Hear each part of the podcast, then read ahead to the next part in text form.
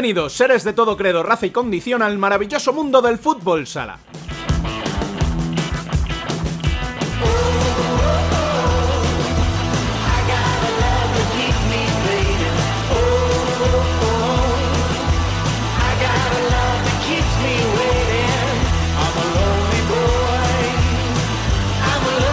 Arrancamos un programa número 14 que viene muy calentito con la disputa de la jornada 13 en primera división masculina, con la Copa como gran protagonista tanto por los que están como los que no.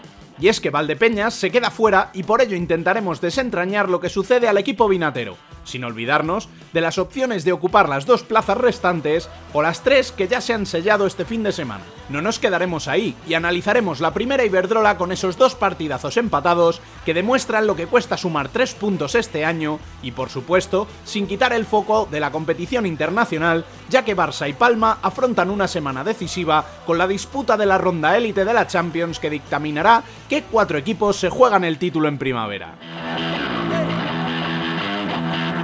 Al habla, una semana más, Rubén Robles. Sed todos bienvenidos a Futsal Corner, una visión global del fútbol sala.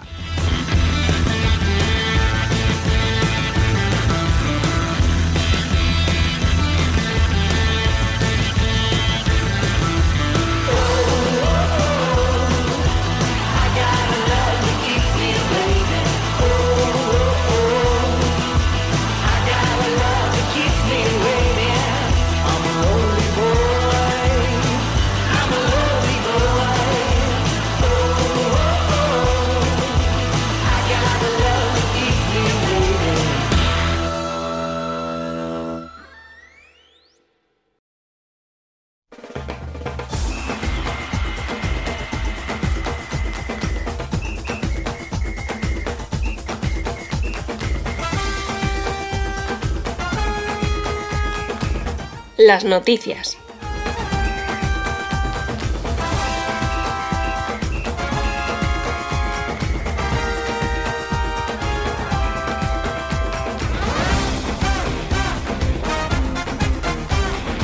El Pozo Murcia, Movistar Inter y Mallorca Palma Futsal son, por ese orden, equipos de Copa de España.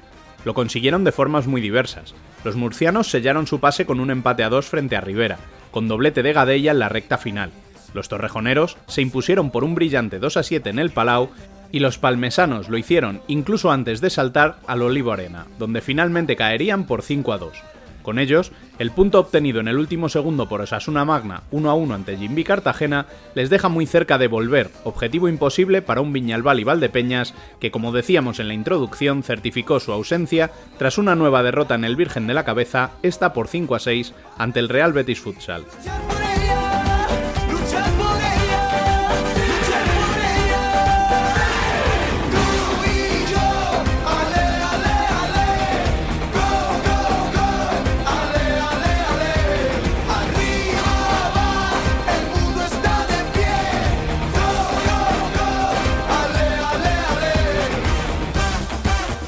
Recordemos que la semana anterior hubo ronda de la Copa del Rey en la que pasaron todos los primeras salvo Noya, que cayó por 3 a 1 en Mengíbar. A ellos se unirán Palma y Barça, exentos esta ronda, y que entran en octavos en una ronda que se disputará a mediados de enero con partidazos como el Inter Barça o el Jimbi El Pozo, que podremos seguir por los canales de la federación.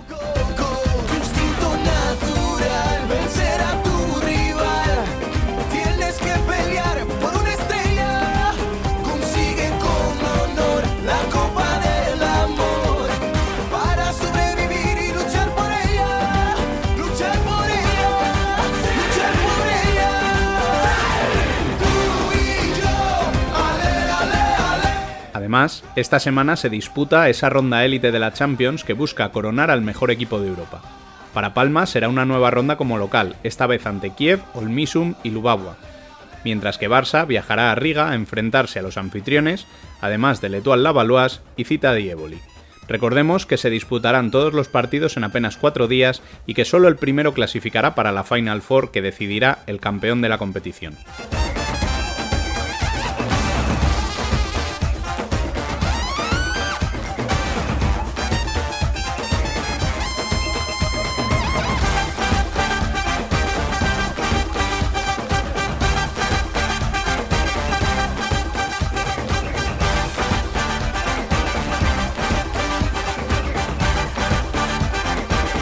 Por su parte, la primera Iberdrola sigue empeñada en demostrarnos jornada tras jornada lo difícil que es sumar de 3 en 3.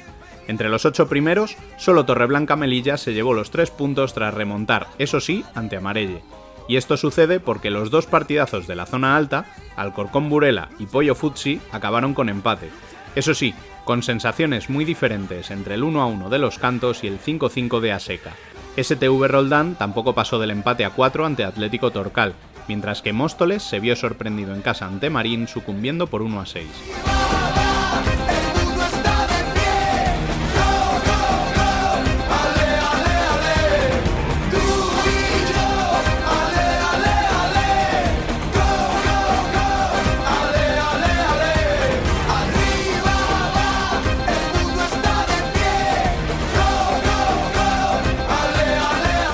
Además, Claudia Pons hizo pública una nueva lista de la selección para el doble compromiso ante Italia de la próxima semana, con Ari, portera de Móstoles, como gran novedad de una lista en la que se renuevan muchas plazas.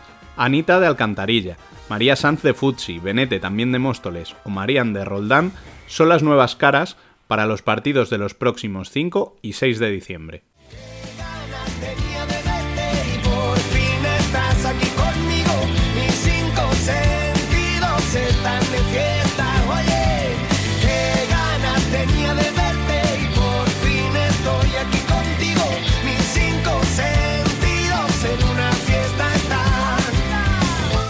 Debate.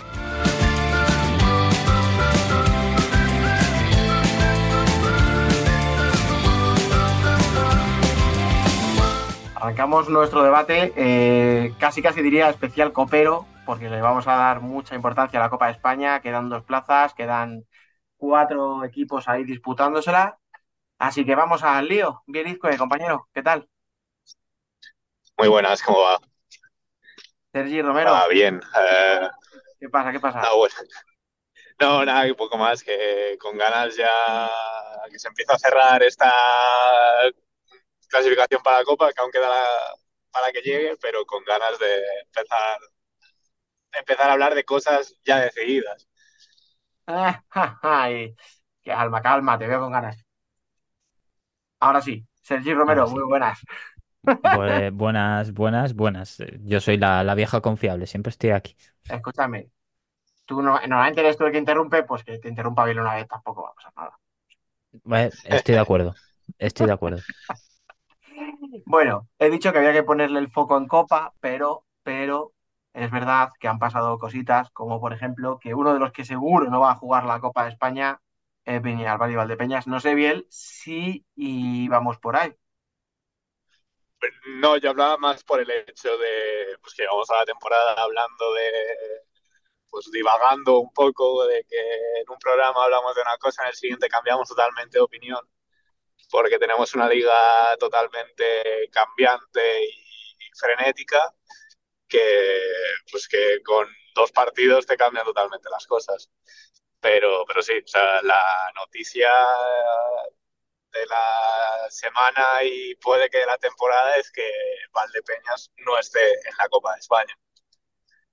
De momento, eh, todo lo malo que le ha pasado a Valdepeñas es que está fuera de Copa España, que no es poco, porque cuando estamos grabando no sabemos si el rumor este que ya lleva desde ayer circulando fuerte, que es el de que David Ramos va a ser despedido, hablando mal y pronto, ¿no? del equipo, de momento nos ha dado, con lo cual que nadie venga a lo largo de esta semana decir, de esto no habláis, de esto no hablamos porque no ha pasado en este momento. Pero sabes lo que va a pasar, ¿verdad? Cuando, en cuanto se publique este podcast.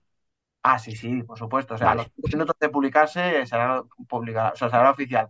Pero como momento no ha pasado, e insisto, no pasa de un rumor, no vamos a hablar de lo que no ha sucedido, pero sí podemos hablar de lo que ha sucedido, que lo que ha sucedido básicamente es otra nueva derrota de Valdepeñas esta vez por 5 o 6 en casa contra Betis, un Betis que no está precisamente bien, porque incluso con estos puntos sigue en descenso.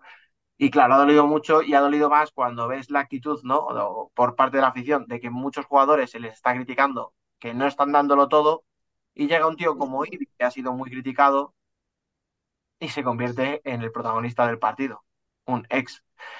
Bien.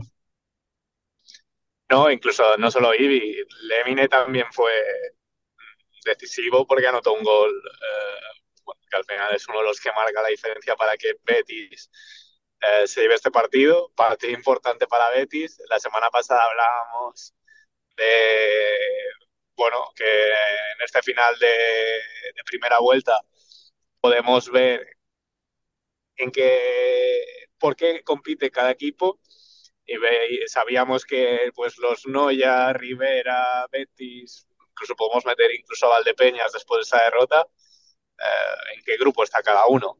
Y, y de Valdepeñas poco más. Y además cuando iban ganando por dos goles de ventaja en dos ocasiones. Se van al descanso, si no voy mal, 2-0. Eh, en la segunda parte les remontan con cierta facilidad, diremos, se vuelven a poner por delante y les vuelven a remontar. Em, es que ya incluso eh, después de cada partido de Valdepeñas, creo que todos tenemos ese gusanillo dentro que vamos a ver qué ha dicho David Ramos después de la rueda de prensa ya famosa o con la que empezó este, no, o sea, no diré que empezó ahí el drama, pero sí que como que se agudizó con esa rueda de prensa famosa y testosterónica en la que decía que, era, que él era el capitán del barco. Ah, pues vemos un David Ramos con un discurso totalmente cambiado, con un ánimo totalmente distinto, en el que apela a detalles, les mucha importancia a estos detalles, que al final la tienen. O sea, somos un deporte que por suerte o por desgracia eh, vive de estos detalles y estos detalles son los que, marcan, los que marcan los partidos. Pero eh, es que Valdepeñas podíamos hacer un especial y podíamos tirarnos dos o tres horas hablando, eh, porque hay tantas cosas, hay lo que hablamos de mal rendimiento deportivo, lo que ves de cómo los jugadores corren eh, o bueno, cómo no corren en defensa o lo desordenados que están, las faltas de concentración, de, incluso de intensidad, diría. Podemos hablar de, de la mala dinámica, podemos hablar de cuando un capitán como Rafa Rato, con la experiencia que tiene, y pues creo que en Valdepeña se le puede considerar fácilmente un ídolo. Eh, casi te diré que acusa a la afición o reprocha a la afición este mal momento diciendo que no ayuda, pues las quejas o mm, la exigencia que, marca la afición, pues ya termina de ensuciarlo todo. Más luego, pues todo el run run que, has comentado antes, de la Ramos sí, la Ramos no, eh, jugadores que acaban de llegar que ya están siendo señalados por aficionados o que ya les han hecho la cruz. Eh, yo no me canso de decirlo, en septiembre lo decíamos todos y no es por ponerle un peso más encima a Valdepeñas, pero para mí eran el equipo que mejor habían fichado nombre por nombre. Y de cuando yo decía que creía que eran el equipo que más cerca podía estar de Barça, te diré Barça porque no, no creo que era es y era el equipo referencia. Lo decía totalmente en, serio y confiando en esta plantilla o en este nuevo proyecto y es que no ha podido salir peor. Escucha, mm, tres matices rápidos y te dejo, Sergi, que, que analices. Yo estoy así, eh, os adelanto y a lo mejor esto ya es pasado cuando la gente lo escuche, ¿vale? Estoy preparando un artículo sobre qué está pasando en Valdepeñas. He hablado con aficionados, ¿vale? De... Porque al final son los que están ahí, los que lo sufren, los que están todos los días. Y lo de la plantilla bien no lo dices tú y yo, lo, dice la gente de, allí. O sea, la gente estaba muy ilusionada con la plantilla. Pero igual de ilusionada que estaba, ahora se ha convertido en qué coño está pasando, porque estos tíos, como tú has dicho, no corren, por qué de repente tenemos una plantilla de 10 por nombres, pero de cero en actitud. Si al final sale David Ramos, va a ser la salida fácil, la del entrenador. Pero es que ya, o sea, ya se estaba hablando de cambios de jugadores hace varias jornadas. La, rueda de prensa que tú dices, bien, esta es la de yo soy el puto capitán del barco, ta, ta, ta. Esa la da un 14 de octubre, o sea, hace mes y medio. Y no ha ido para, para arriba el equipo, al revés. Está casi peor. Entonces, claro, cuando tu entrenador te apela a, eso, a los huevos, al echarle bemoles al asunto y no te sale. Cuando tus jugadores supuestamente estrellas no te rinden. Cuando los que tienen que llevar la voz en el vestuario lo que hacen es alzarla contra la grada. Cuando la grada saca pancartas. Es que son muchas cosas y todas están saliendo mal. El juego, el juego es malo, pero al final el juego tiene que ser una consecuencia de un montón de cosas que, como tú has dicho, nos podríamos tirar horas, horas y horas, pero yo creo que no daríamos con una solución porque no hay una solución como tal. O sea, no hay un problema único. Hay muchos pequeños problemas que se han juntado y han metido a un equipo que pensábamos que aspiraba a estar ahí arriba en una crisis que nadie se esperaba. Es que yo por tampoco puedo aportar mucho más de lo que habéis dicho, más allá de lo que yo, más o menos mi opinión se asemeja bastante a la tuya, Dani. Creo que el, problema es más estructural que, que de, la solución fácil que se pueda sacar, que como tú has dicho, la solución fácil, pues mira, eh, en vez de echar a 15, echas a uno y a ver qué pasa. Que es, es lo más fácil para a nivel de, a nivel de club. Pero es que creo que el problema no es ese. Es que el problema yo creo que va, va más allá de, a lo estructural, a, que los jugadores eh, con la grada están rotos, eh, que no hay una, una, ahora mismo una clara dirección de, vale, vale, estamos fuera de copa, ¿hacia dónde tiramos? ¿Cuál es el objetivo ahora? Claro, ¿cuál es el objetivo ahora? ¿Queremos tirar hacia, la, hacia los playoffs? ¿Vamos a intentar no bajar? ¿Que ahora cuál es la realidad ahora mismo del club? Porque es que tampoco está muy clara son pequeños problemas estructurales que se pueden solucionar con un cambio de entrenador. Puede ser que sí, puede ser que no, no lo sabrás. ¿Es el problema que tiene el club? Yo creo que no. ¿Sabes qué pasa? Que a lo mejor David no es el problema, o el único problema, pero tampoco parece que pueda ser la solución. La famosa cama que se habla siempre, que ha salido cuando Inter echó a Pato y Riquel de repente suma, que ahora hablaremos un poquito del partido, suma puntos a lo bestia, ya se ha hablado de la cama. Ahora le toca a Valdepeñas. Sea, sea porque le están haciendo la cama, sea porque David no encuentra eh, la manera de hacer funcionar a esos jugadores, parece claro que no es la solución al problema. No, no. Es que no. Y, más, y más con lo que es David Ramos para Valdepeñas por todo lo que, todo lo que es, siempre se habla que se ha conseguido, todo lo que siempre se ha hablado que, que la afición le respeta y le quiere. Por, eso sí creo que la, lo que es la grada tira más hacia los, hacia los jugadores que hacia David. Que también se le ha tirado a David, por supuesto, porque lógicamente todo esto algo de parte de culpa tendrá. Pero, creo que va más por ahí. A mí desde fuera la sensación que me da es que se pone más el foco en los jugadores, ¿eh? Sí, no, no, y desde luego me lo parece, pero por, por lo que te digo, por, por la institución que es David Ramos en, en Valdepeñas. Con lo cual, mm, no sabemos qué va a pasar o no sabemos qué habrá pasado, dependiendo de, del espacio-tiempo en el que nos movamos. Pero bueno, lo que tú dices, Sergi, sobre todo, eh, lo, o sea, la clave es, vale, ok, jornada 13, te has quedado fuera de la Copa de España.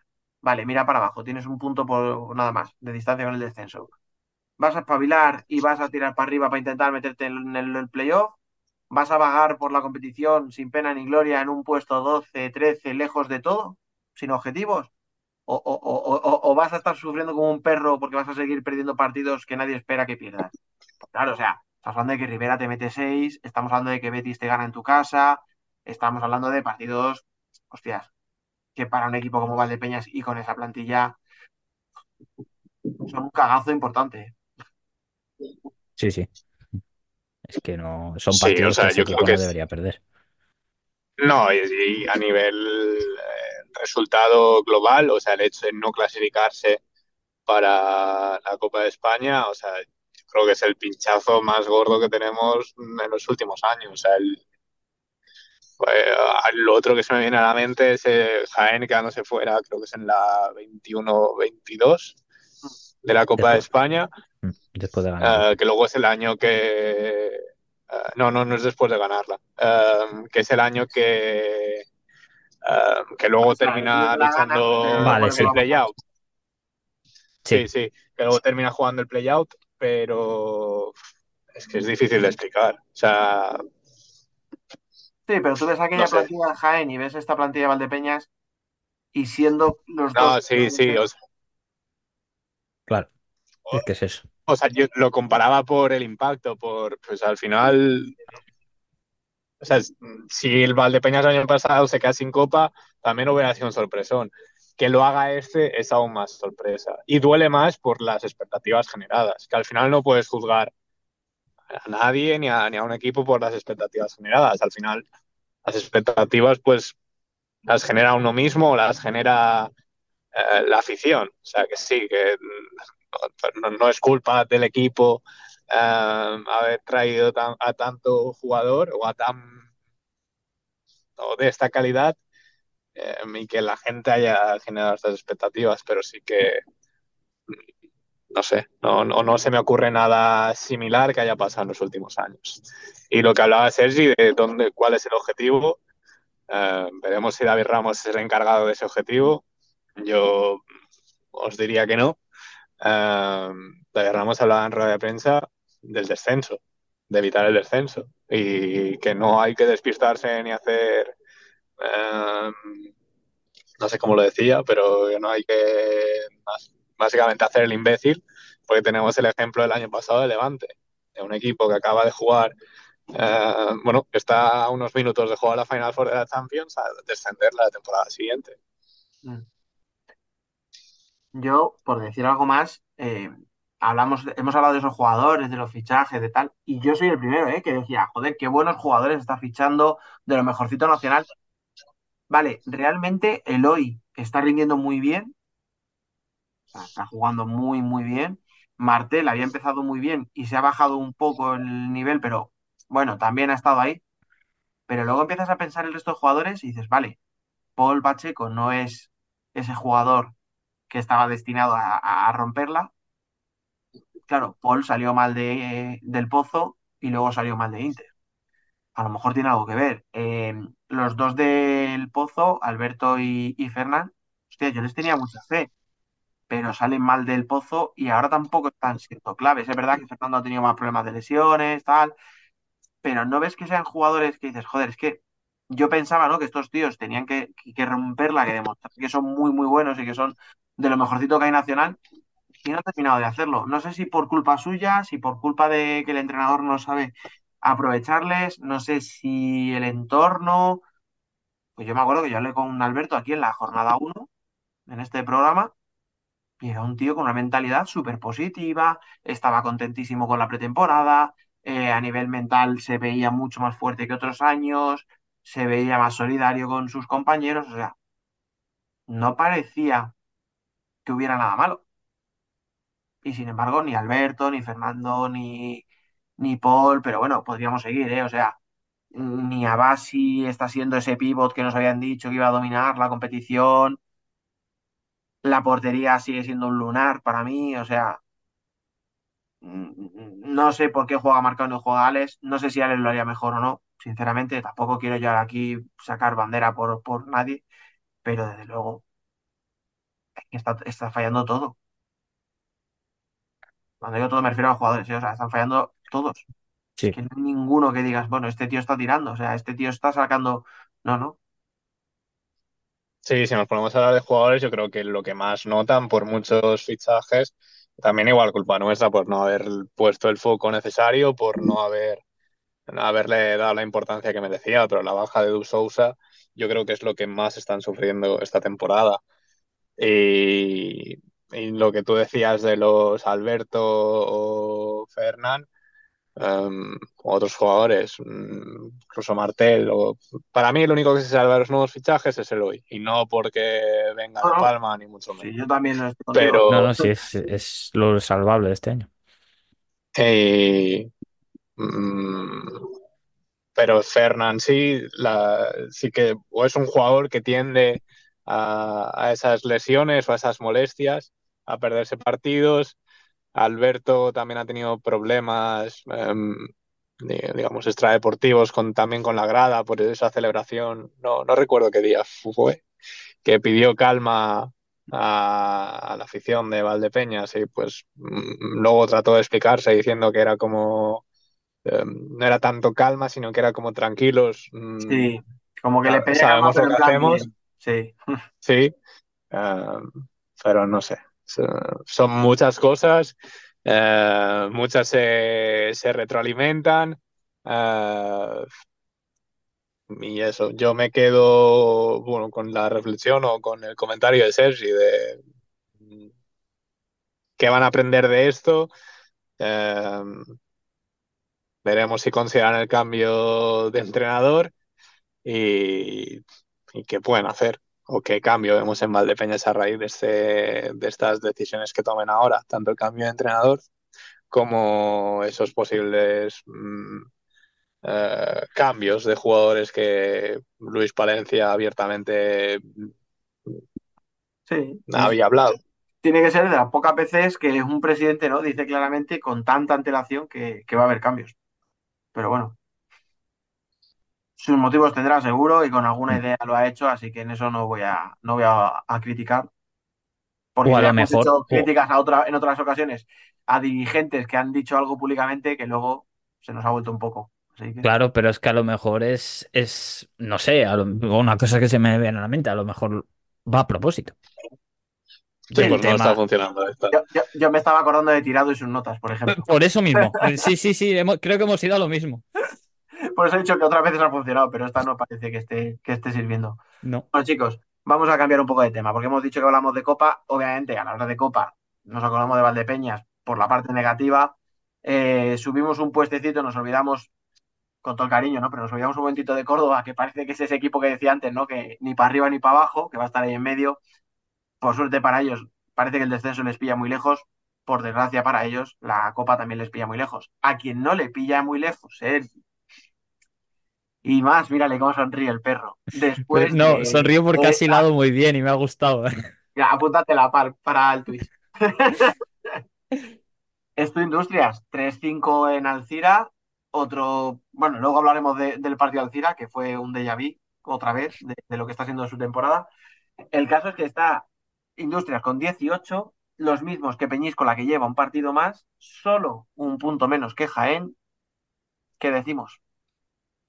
Que es, ahora, porque tienes tu partido directo contra Jaén, que por fin pueden decir que van a jugar un partido donde se van a jugar la vida, porque es así. Aparte, aparte de este, de este fin de semana, por fin Industrias puede decir un partido en liga que de verdad me estoy jugando los cuartos, que hacía mucho tiempo que no le pasaba a este equipo, y a ver cómo responde.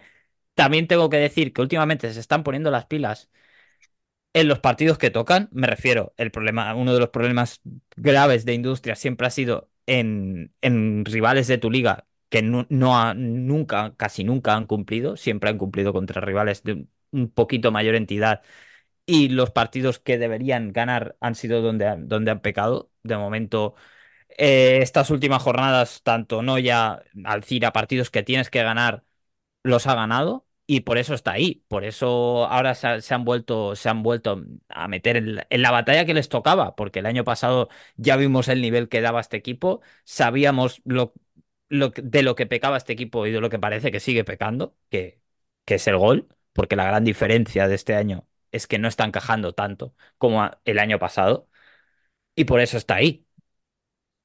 Pregunta así, sin ánimo de que te veo bien de ánimo y no quiero yo bajarte de la nube. Pero ¿por qué me estás hablando de trascendental con el partido de Jaén, teniendo en cuenta que es en la jornada 15 y que la semana que viene te puedes quedar fuera de la Copa antes de ese partido? Porque claro, tú recibes no. pozo, ¿eh? Que no es fácil. Sí, pero, pero todo, todo en su contexto, porque el, el partido del Pozo es un partido que nunca, lógicamente, nunca en la vida debes contar como ganó, porque lógicamente es el Pozo y para mí es la segunda mejor plantilla de esta liga, en, en conceptos generales. Pero hay un, hay un factor emocional ahí muy importante que es, que es el tema de que de, Javier Rodríguez, que vuelve a, que es un partido picante, que es un partido que también vuelve Nex. Es, es un partido distinto con, con su morbo y que creo que este equipo creo que confía mucho por lo menos en sacar el punto, que sacando el punto todavía sigues ahí a no ser a no ser que Jaén, que Jaén gane y luego te saque, te saque un empate o una derrota de allí. Claro, a ver, yo para que la gente se ubique, ¿vale? Estamos hablando de que viene la jornada 14, Jaén juega con Rivera, Industrias recibe al Pozo y en la 15 sería ese eh, Jaén Industrias donde presumiblemente si los dos repiten el mismo resultado, sea el cual sea, este fin de semana, hay un punto de diferencia y efectivamente sería un duelo directo. Me parece bien, ¿eh? O sea, te veo que allí en Santaco tenéis muchas ganas de mojarle la orejilla a Javi. No sé si a David Álvarez tanto, porque me quiero pensar que David salió mejor de lo que se fue de allí Javi, ¿no? Sí, sí, bastante. Vale, confirmamos, ¿no? Que no es. No, sí, no, no, no, no, el mismo, el mismo presidente ya lo. Solo tienes que ver los dos adioses y declaraciones después del presi, por tanto. Me lo parecía, me lo parecía. Entonces, bueno, ahora mismo Industrias 18, Jaén 19, entre medias, entre medias queda Peñíscola, que bien, recordemos que ya había jugado su partido de esta jornada contra Palma, porque, y de esto no hemos hablado, de la Champions, porque ahora vendrán en un ratito Emen y Alex a contarnos esas cosas que nos cuentan. Y yo, y yo. Ah, ¿eh? ¿Haces doblete? Hago doblete. Tías, en, primicia, para la gente de Fuso Exclusiva. Vale, que la gente, si ya nos sigue habitualmente, sabrá, dirá, coño, que no van a hablar estos de la Champions. No. tenemos tíos que saben mucho, que hablan de todo internacional y a bien con ellos. Porque mola. Eh, eh, el que las juega, podemos decir, casi, casi. Uy, qué asqueroso. ha dolido, ¿eh? Ha dolido. Bueno, como decía, entre medias de, antes de esta pequeña tontería, entre medias de, Industrias y de Jaén está un Peñíscola, pues eso, que todavía tiene opciones, por supuesto. Lo que pasa es que ya depende de más carambolas porque tiene solo un partido por delante, el de la jornada 15. Mm, bien, ¿Cómo le das tú de opciones a, a Peñíscola de que haga alguna gracia? ¿Cómo ves esto que hablaba Sergi de industrias de Jaén? ¿Tú qué crees que va a pasar? Yo creo que lo de Peñíscola dependerá mucho, o sea, sé que es muy fácil decirlo, dependerá mucho de lo que pase esta jornada que viene. Sí, claro, porque Peñíscola ya lo ha jugado y ha perdido. Pero em, si los resultados mm, no perjudican a Peñíscola, creo que Peñíscola puede llegar a una jornada 15 con esa, mm, mm, no te diré confianza, con esa posibilidad sin tener ninguna presión. Al final, sí que han estado ahí durante, creo que durante las 14 jornadas anteriores, o casi todas, Em, ahora sí que llegando al final de la primera vuelta em, se han caído un poquito o han ido cosechando las derrotas que no, pues que no llegaban en las primeras jornadas y han, pues han perdido esa, esa plaza entre las ocho primeras, o sea, las primeras plazas que te dan en acceso a Copa. Mm, pero claro, en ese sentido tiene la ventaja porque no tengo la, clasificación delante, pero si hubiera un empate entre Jaén e Industrias o si Jaén gana, uh, podrían verse beneficiados en ese sentido. Sea, también esos cruces directos o esos enfrentamientos directos mmm, puede ayudar a Peñíscola. Y, pero en el sentido de no tener esa presión o de que sea un premio, igual que ha sido para Manzanares, creo que Industrias y, y Peñíscola pueden estar en un punto similar. No creo que Industrias sienta ninguna presión en ese sentido tampoco. bueno, matizo no, añado a esto que tú has dicho. Eh, igual que he contado los cruces, es que estamos hablando de que Sota, que no hemos hablado de él, ahora hablaremos, me imagino que poquito, más o menos lo tendremos claro.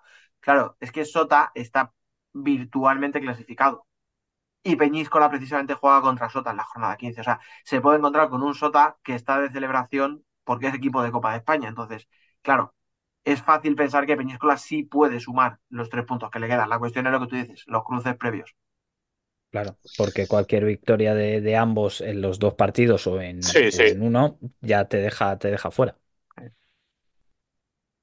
Sí, por eso que a lo mejor estamos hablando de esto y en tres días ya no nos sirve, pero las opciones de momento están y mm, bueno, sobre todo no hemos vivido temporadas en las que casi hay que ir mirando cuál es la diferencia de goles para saber quién, quién es el que se clasifica. Suele pasar más en playoff que en Copa, pero bueno. A ver, al final también Mm. hay un detalle que es que eh, en la clasificación para los playoffs tú vas al duelo directo, ¿eh? En caso de empate a puntos. Sí. Pero en Aquí Copa es diferencia de goles. Copa no. Exacto. Claro. Como solo has jugado una vuelta, recordemos para el que no lo sepa, como solo se ha jugado una vuelta, para no beneficiar el que ha tenido cruces en casa Pasa. X, se va a la diferencia de goles, con lo cual hay un resultado tonto este fin de semana, o sea, es decir, aquí que Jaén de repente pierda, pero no solo pierda, sino que le metan seis goles, te baja, te baja de la copa.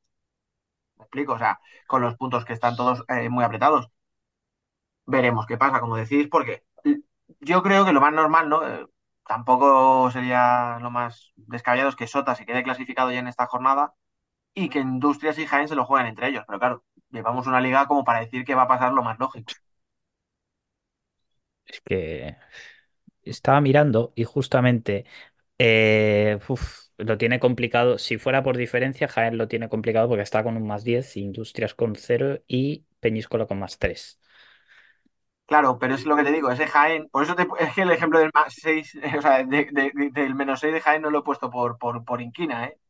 Es que un menos 6 a Jaén, es una burrada, lo dejaría con, con un balance igual que el que tiene Peñíscola. A eso, pero bueno, que eso suponer porque son, son partidos donde, hombre, por Rivera hay que ser muy optimista, ¿eh? Para pensar que le va a ganar de 6 goles a Jaén. O sea, lo mismo también he puesto yo una hipótesis un poco complicada, pero bueno, no pasa nada. Veremos lo que pasa y ya lo analizaremos. Y lo que decía, si queréis muy brevemente, Sota, 22 puntos, virtualmente clasificado, no matemática, porque tiene que o sacar un punto o esperar que en esos duelos directos no, no haya un milagro, básicamente. Le saca 3 a Jaén, que es octavo, 4 a, a Peñíscola, que es noveno, y otros 4 a Industrias. ¿Alguien cree que Sota se queda fuera directamente? No. Eh, Y lo, yo creo que antes también lo hemos hablado y lo hablamos ahora por el cierto respeto de que puede pasar. ¿Que es... ¿Puede pasar? Sí. ¿Que creemos que vaya a pasar? No. Eh, por poder pueden pasar tantas cosas como que Inter vaya al palo y meta 7. ¿Sabes? O sea, puede pasar, Sí, sí, ¿te lo crees? Pues no. Pues no. Biel, ¿tú le das alguna, alguna opción a Sota de quedarse fuera? ¿Tú también le ves clasificado? A ver, sería un palo duro para ellos y más em, después del inicio que han tenido, el equipo que más tiempo ha conseguido prolongar esa racha sin conocer la, la derrota, ese inicio espectacular en un año que podía mm, parecer complicado por el adiós casi inesperado de, de Imanol. Y pues han sido una de las sorpresas. Solo Manzanares han conseguido quitarle un poco de protagonismo en ese sentido.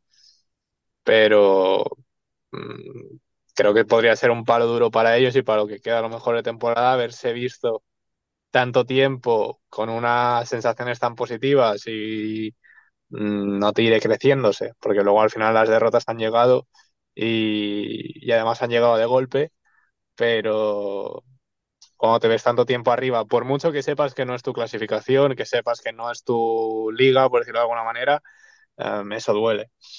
Pero son muchas cosas las que se tienen que dar para que Shota no esté en la Copa de España. Son cero de puntos en las próximas dos jornadas.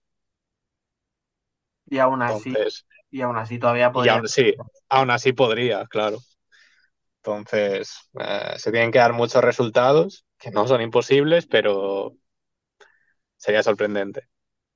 Mm, No, y ahora, por ejemplo, este puntito que rasca en el último, prácticamente en el último segundo, Sí. con ese gol de contra. Te lo da todo. O sea, es que fíjate lo que te hace un punto. O sea, puede parecer los típicos. No, eso sí tipo, "Ah, cambia totalmente. Joder, que sí cambia. Si no estaríamos hablando de que necesitan ganar sí o sí para estar. Y ahora estamos hablando de que, pues mira, que a lo mejor un empate en los próximos dos partidos o incluso perdiendo los dos próximos, dependiendo de los resultados, les podría valer. Por eso, pero bueno, es lo que decimos. 22 puntos para Sota, eh, previsiblemente, y eso que lleva una racha negativa, porque lleva 4 puntos no más de 15, pero como Sí. decía, bien, arrancó muy, muy bien, y con ese margen de puntos, pues lo que decíamos, joder, ¿qué mal se le tiene que dar a Sota para quedarse fuera? Bueno, pues se le ha dado mal, o sea, comparado con su inicio de temporada, este tramo no ha sido bueno, y aún así tiene margen. Sí, además, mmm, Saldice mmm, lo decía abiertamente, que eh, lo decía además en, creo que en Sola Caramelo, um, um, el futsal corner um, del Upside Down, uh, y decía que, que obviamente que esta situación es un regalo, que ni mucho menos era esperada o buscada, pero que que son conscientes de lo que hay, que mentalmente estaban preparados, sobre todo, eh, creo que la entrevista era justo cuando tenían esa racha de imbatibilidad y como que eran conscientes de que cuando empezaran a perder, que posiblemente llegarían a lo mejor tres de golpe. Y no sé si ha sido así exactamente, no sé si ha llegado a haber tres de golpe, pero sí que ha habido dos de golpe, empates y cosas que, pues, de no conseguir ganar los partidos. Y psicológicamente parece que han estado bien. El punto que sacan el otro día, como decías tú, Dani, eh, es que es mm, puede ser el último pie para estar en Copa. Que a lo mejor la semana que viene estamos hablando otra cosa. Pero muchas cosas tienen que pasar para que Shotan no esté en esta Copa de España. Pero bueno, lo dicho, que como no parece que tenga mucho más recorrido esto de Sota, que parece que lo tiene hecho, eh, vamos a los tres, eh, corregidme si me equivoco, los tres que sí que han, han, sellado su clasificación para Copa de España este fin de semana, que son de abajo hacia arriba, Mallorca Palma Futsal, aún a pesar de la derrota por todos los resultados que se han dado por abajo, le sirve para clasificarse. Inter, que como alguien por aquí ha mencionado, ganó 2-7 en el Palau y entra en la Copa, no voy a decir tampoco por la puerta grande, no nos vamos a flipar, que va quinto en Liga y tampoco hay que sacar pecho porque te lo pueden hundir rapidito. ¿eh? Y cuarto, el Pozo Murcia, otro que tampoco ganó, no pasó de un empate a dos contra Rivera en casa, que podría parecer un, resultado bastante malo, pero que le permite, le permite clasificarse. Así que chicos, eh, de abajo hacia arriba, bien, de Palma, ¿algo que comentar del partido y de la clasificación? Bueno, la clasificación se dio antes de, del partido. Eh, también es verdad que, como ya habíamos dicho antes, Palma realmente ya había jugado 14 partidos por ese partido adelantado eh, de la próxima jornada contra Peñíscola. Y del partido eh, podemos hablar de tantas cosas que no son deportivas como B, o sea, sí son deportivas, pero el hecho de que Palma eh, había planificado, por decirlo de alguna manera, el partido teniendo en cuenta la Champions, no te sale como quieres, Tallevi entra en tercera rotación, se te lesiona, que mmm, o sea, no os diré que es serio, pero dudo que la Champions la juegue, si la juega será forzando. Uh,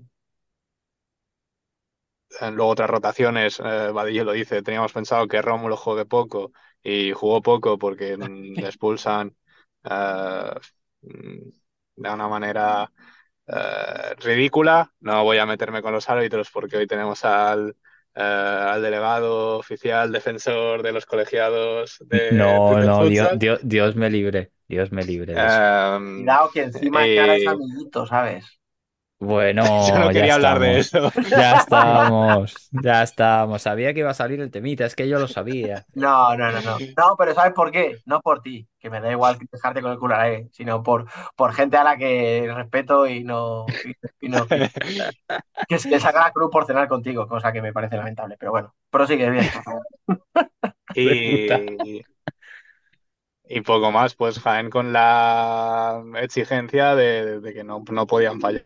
Y, y, aún así, por mucho que el resultado diga una cosa, eh, Palma podría haber, te diré, puntuado e incluso ganado. O sea, Gordillo creo que da tres palos, eh, sí que Barrón eh, salvó también muchos goles, pero que el 5-2 creo que tampoco hace justicia a, a lo que fue el partido.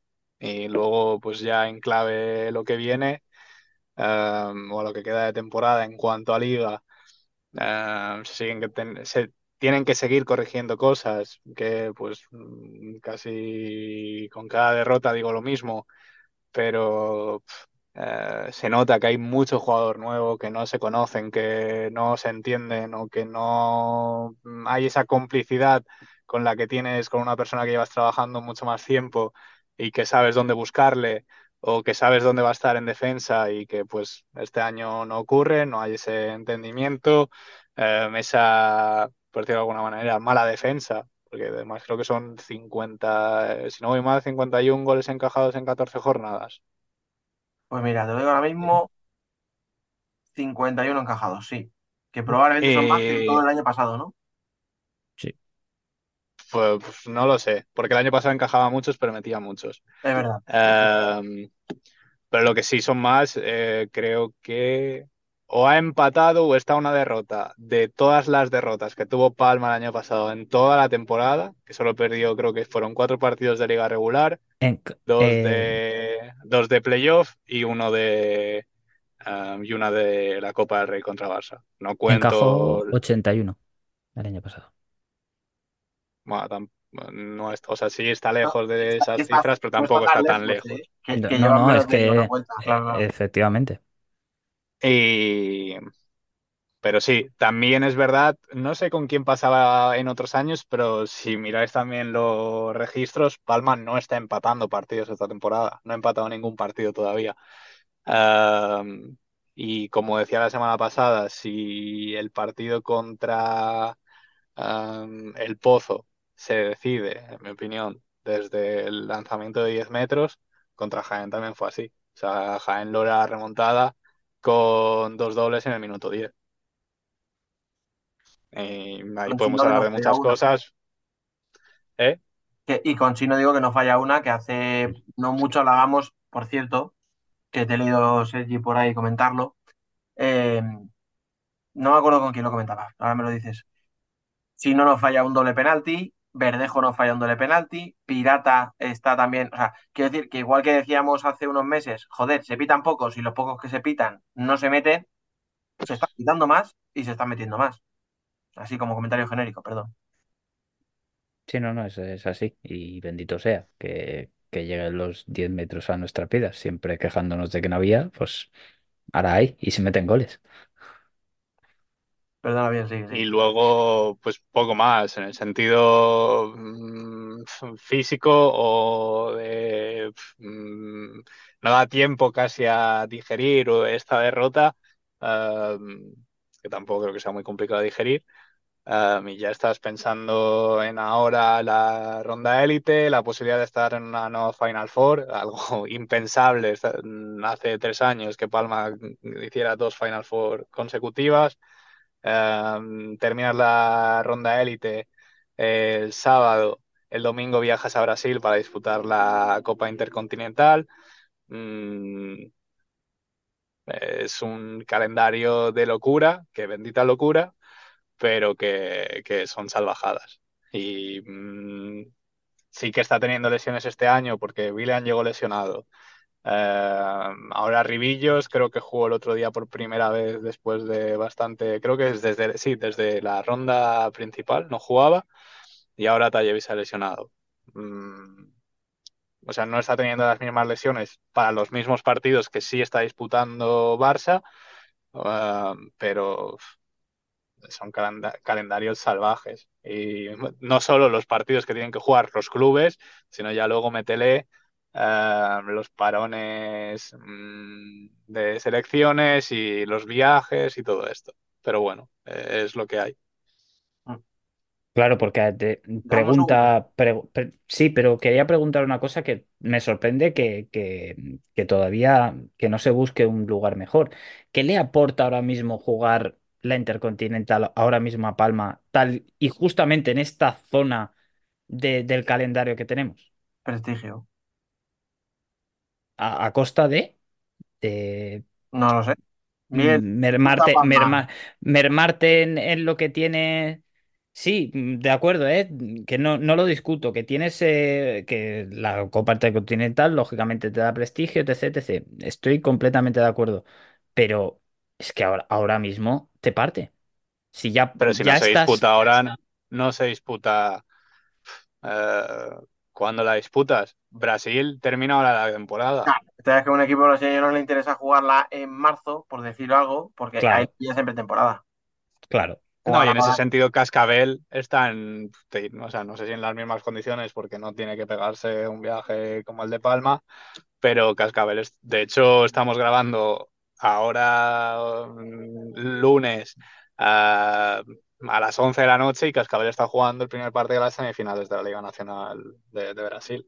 Entonces ellos también están eh, en una situación de sí que están terminando la temporada, entonces a nivel físico de rendimiento están en otro punto, pero de, de lo que se están jugando es exactamente lo mismo.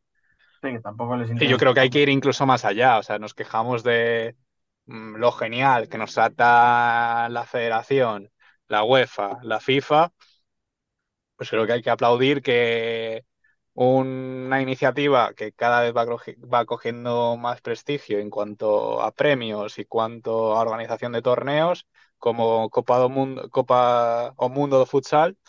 Y ya teníamos el Mundialito sub-21, si no voy mal, que se disputaba pues, antes de terminar la temporada.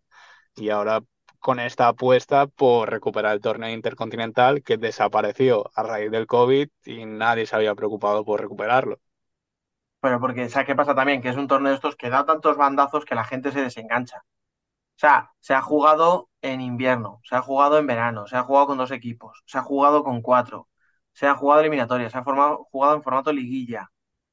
No, a mí el formato, o sea, no porque lo juegue mi equipo, pero a mí el de ahora me parece el acertado, como mucho incluiría a lo mejor Sporting y, al finalista de, la Copa Libertadores, sí. pero creo que es el acertado, creo al final el objetivo... Mm, dale, dale. No, no, que, el, el objetivo, mm, el torneo tendría que ser este. Claro. De hecho, UEFA... ha habido torneos de estos que se han jugado por invitación. Pues claro. claro. Sí, desvirtúas todo. Ahí ya desvirtúas todo. Claro. No, ya la Copa Intercontinental, Intercontinental de antes era prácticamente, para algunos era el torneo de pretemporada y en los últimos había muchísima polémica por el parque. Inter y Barça llegaban, pues eso, de pretemporada, mientras los brasileños estaban a tope. Y había muchas quejas y eso. Pues a mí, o sea, lo de que se juega ahora me parece, o sea, no, no creo, ni, ni me molesta, ni, ni creo que haya el debate o ese debate. además es que Palma está en un punto en el que ya quiere jugar partidos importantes, ya quiere que se le vea. Yo lo veo. O sea, yo entiendo lo que tú dices, Sergi, que joder, a, cuento de que te tienes que meter un viaje en Brasil después de jugar tres partidos, ¿no? y, entre semana y teniendo que jugar a final de semana, es que... Ya, pero tú piensas que Palma, mira, yo he dicho, a pesar de la derrota estaba clasificado, y bien me ha corregido, ¿no? Ya estaba clasificado antes de jugar. Claro, es que tú vas a jugar un partido contra Jaén en el Olivo Arena, con todo lo que eso supone de presión. Pero vas a jugar sabiendo que ya estás clasificado para la Copa de España y que dentro de tres días tienes tres partidos de Champions y luego tienes un viaje a Brasil. Mm. Pues juegas sin presión el partido de Liga. Fíjate, al final aún así llegas 3-2 al último minuto. O sea, todavía podría haber sacado algo, como has dicho tú antes. Yo, bueno, pues no sé, lo veo bien y bueno, pues si al equipo le interesaba, que se ve que le interesaba, pues oye, para adelante. ¿Seguimos? Seguimos. Hecho este pequeño impasse. Bien, hablábamos de un equipo que ha entrado en Copa, que estaba en Champions, al otro equipo que está en Champions, que también cayó, como Palma, mm, pero yo creo que esta sí que fue un poco más gorda, aunque, y ahora ya, el que, se haya, el que haya escuchado cuando he dicho lo del 2-7, ¿no? De Inter en el Palau, y se haya ido cabreado, pues dirá, joder, menos gilipollas. Y bueno, en el fondo tiene razón. Pero ahora ya sin broma, ya sin exageraciones, no fue un partido de 2-7 ni mucho menos. Fue un partido en el que Barça dominó durante gran parte del encuentro. Lo que pasa que este Inter, pues como no habíamos visto antes, no se descose. Es verdad que tiene Herrero espectacular, pero es que había otros días que Herrero espectacular tampoco te servía. Entonces, bueno, Sergi, primero un poquito del partido, ya que estabas allí. Te tengo que decir que sí, Barça dominó. Barça fue superior durante mucha parte del partido. Pero no me pareció como he llegado a ver de que Inter no debería haber ganado. Pues yo fíjate que no estoy de acuerdo. Inter, lógicamente, jugó pues lo que, las cartas que pudo y lo que llegó lo metió. Al fin y al cabo, el fútbol sala se, se basa en meterla entre los tres palitos. Y Inter, pues lo hizo bien, metió 7. Pero de ahí a que se, tan- se desvirtúe tanto la victoria, que fue demasiado abultada para lo que fue, totalmente de acuerdo, pero mm, tampoco veo una locura con que Inter se hubiera llevado la victoria ahí con un 2-3 o un 2-4. Creo que eso sí que no hubiera desvirtuado tanto, tanto el partido. Repito, ¿que Barça fue superior? Sí. Que a lo mejor el Pues, puntito lo debería haber rascado. Durante una parte del encuentro. O sea, Por eso, aparte. Por eso, por eso, que, que debería haber lle- llevado algún puntito, tampoco hubiera sido descabellado. ¿Que Inter merecía la victoria? Para mí sí. ¿Qué sabes qué pasa? Eh, yo ponía el ejemplo del partido contra el Pozo. El día del Pozo, Inter, allí también, fuera de casa, eh, hace un partido parecido a este en cuanto a hace un partido en el que Herrero se sale, encaja dos goles en una pista complicada, y pero todo el mundo sale diciendo, "Pff, el resultado, cortísimo. El Pozo tenía que haber ganado mucho más de 2-1. ¿Por qué no, no, no gana más? Por, por Herrero. ¿Por qué no mete el Barça más de dos goles este partido? Por Jesús Herrero. Y a Barça lo que le pasa es que hay un momento en el que está dominando, está atacando, está llegando, no encuentra el gol, no encuentra el gol, te ofuscas. Ya empiezas a pensar, joder, y encima con lesionados, joder, y encima eh, me estoy cargando de minutos a los Pito, Diego y compañía, que son los pocos que me quedan. Y encima, en una contra sin, sin nada, de repente te se encuentra Inter con un gol. La- la- la co- el punto de inflexión en ese partido está en el penal que para Herrero y en la siguiente jugada Inter te la clava. Ahí. Barça dice, aquí llego, aquí hemos llegado, ya está. Porque te pones de un 3-4 a un 2-5. Claro, pero ese partido que yo ponía de ejemplo de, del Pozo, ¿cuál es la diferencia de aquel Inter con este? La efectividad arriba. ¿Eso se entrena? No. O sea, tú no tienes que enseñarle a Fitz a hacer un movimiento de pivot como en el gol, de me tengo que girar así y pegarle así. No.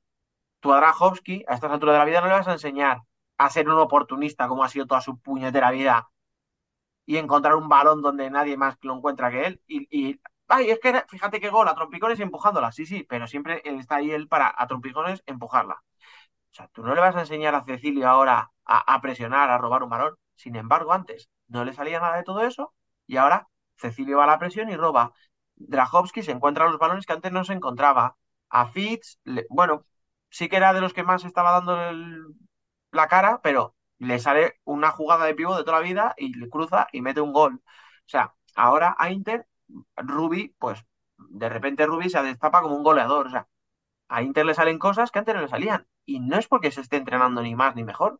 O sea, yo puedo entender cuando la gente dice, "Ja, es que le estaban haciendo la cama a Pato. Sí puede parecerlo, evidentemente, si mira los resultados. Pero los jugadores son los mismos. Y la diferencia es que ahora están metiendo las que antes fallaban. ¿Por qué? No lo sé. ¿De quién es la culpa? No sé si era mal antes, bien ahora. Algo habrá hecho Riquer bueno, evidentemente, para estar donde está el equipo. No sé si en el tema anímico, no sé si en- a nivel de entrenamientos, no sé si es un tema físico, pero están Yo llegando más y mejor. Es que yo estuve hablando justamente de eso con, con David Serrano, el periodista del, del Sport, y justamente estábamos hablando de eso, de por qué antes sí y ahora no. Inter no tiene una mala plantilla.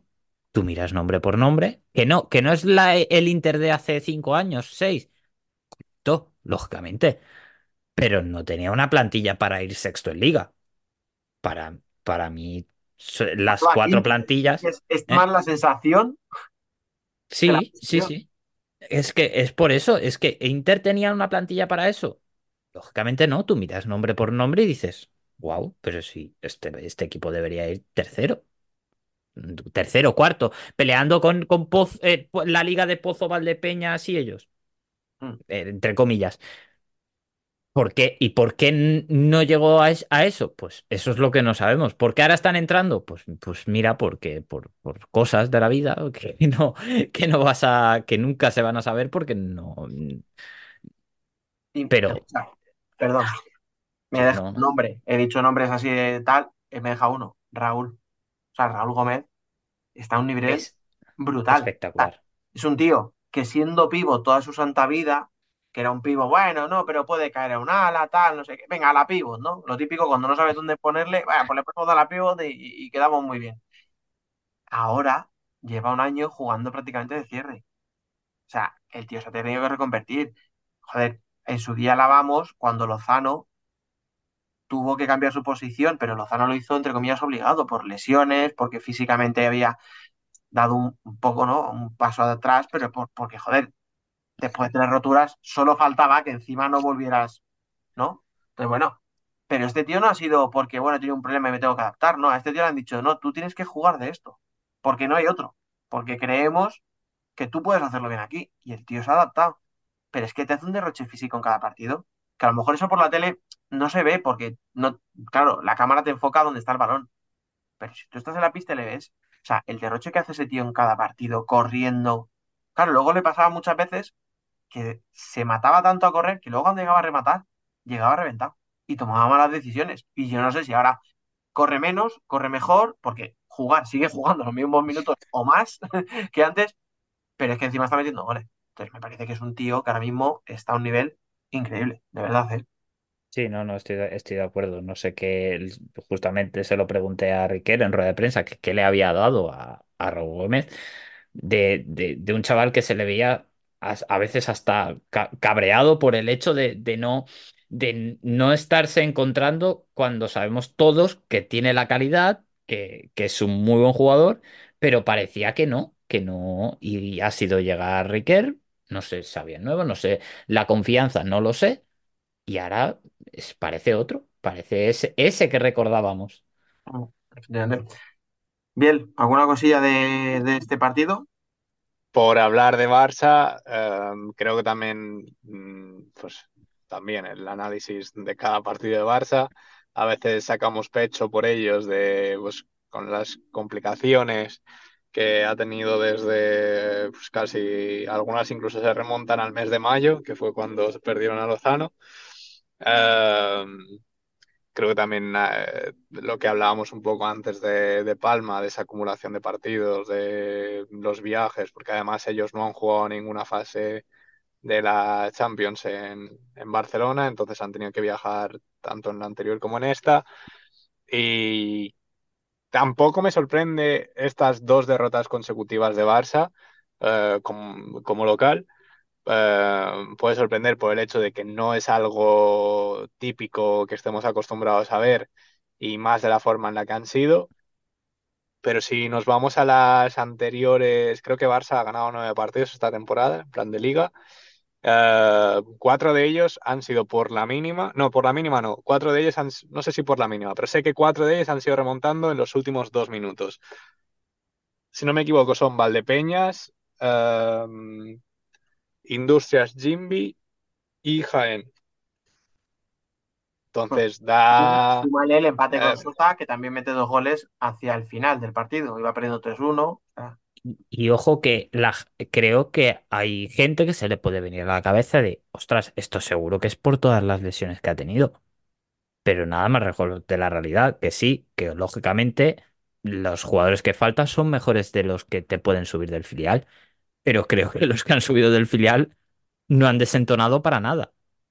Sí, propiamente no es lo mismo. O sea, yo pongo lógicamente, lógicamente, lógicamente no es lo mismo tener a Ture que tener a Lozano. No somos, tenemos ojos todos, pero me refiero que creo que eh, puedes decir, ostras, pues han perdido porque tenían a 3 del B.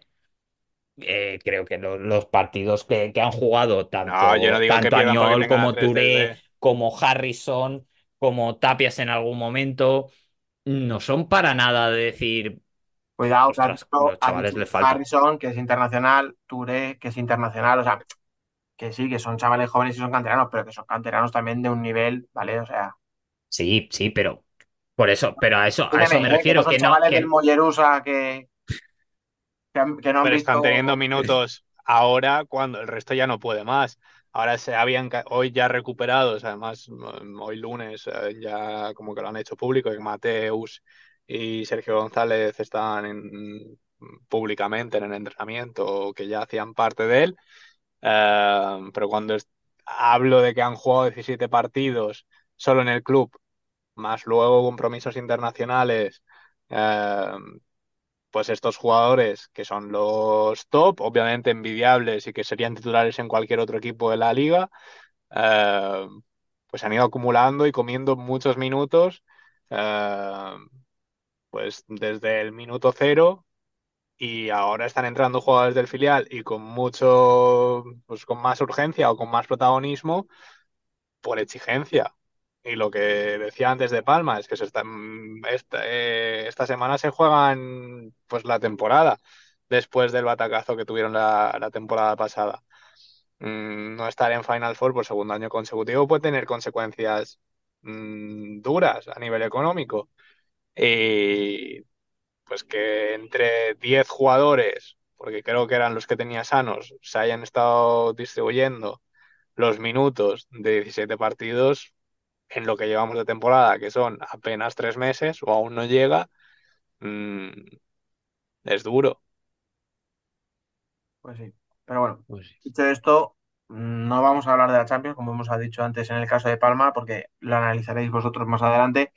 Pero cuidado que esos tres partidos van a ser partidos duros donde te van a exigir mucho y donde vas a tener que. No vas a poder jugar como en otras rondas, a lo mejor, donde dices, bueno, ah, ahora ya me guardo a, estos, ¿no? Me guardo a Diego, me guardo a Pito y esta segunda parte no me la juega. Dudo que tenga un partido fácil como para permitirse el poder dejar a un tío 20 minutos, ¿eh? Y Velasco, y Velasco lo sabe. Y Velasco sabe que no tiene a Pito en el primer partido y ya, y ya lo dijo, y, y lo dijo tal cual en rueda de prensa. Pito va a jugar en el segundo partido todo lo que no va a jugar en el primero. Por tanto, tal cual, ¿eh? Son palabras textuales. Me encanta Pito va a jugar. Siempre, siempre deja alguna, parece un hombre tranquilo, que no, que no te va a dar un titular, pero siempre te deja alguna frase ahí buena, buena. Pito va a jugar en el segundo partido todo lo que no va a poder jugar en el primero. Por tanto, ellos saben y lo dijo claramente que no van a especular, no van a dejar, van a dejarse de tonterías porque ya tienen la experiencia del año pasado. Te relajas y Anderlecht empata y te quedas fuera. Sí, no, no, desde luego. Pero bueno, como hemos dicho, de la Champions hablarán nuestros compañeros dentro de un ratito. Queda la tercera pata de esta de estos clasificados, que es el Pozo, a pesar, como decíamos, ¿no? Del 2-2 contra Rivera en casa eh, el Pozo está en, estará en otra Copa de España. Sergi. ¿Os acordáis a principio de temporada cuando tú y yo, Dani, decíamos, este Pozo parece que sí? ¿Ahora mismo dirías lo mismo? Eh, no lo sé. No lo sé. No lo sé, no lo sé. Porque me acuerdo, me acuerdo que compartíamos mucho la opinión de. Sí, parece que sí. Pero también y además, eh, a la guía me remito, a la guía de Futsal Corner, ahí está escrito, o sea, este año sí. Yo lo dije muchas, o sea, lo repetí muchas veces esa frase, este año sí, y no lo digo con ironía. Sigo creyendo que este puede ser el año del pozo. El problema es que es un pozo irregular. Y entonces, cuando llegue la copa dentro de tres meses, te puede salir bien o mal. Tú vas a saber qué pozo te encuentras. Claro, es que, es que el fútbol sala es tan así que siendo tan irregular o te puede salir muy bien o te puede salir muy mal. Ah, el, fútbol, el, sistema del fútbol sala, como está montado las competiciones, es tan así que te puede salir muy bien. Que lo más normal es que te salga mal. Pero. Claro, pero es que escucha, hablamos de un equipo que es capaz de empatar con Valdepeñas, con todo lo que hemos dicho malo de Valdepeña. Empatar en casa con Noya, que está ahí abajo. Ganarle por la mínima al Cira y sin embargo luego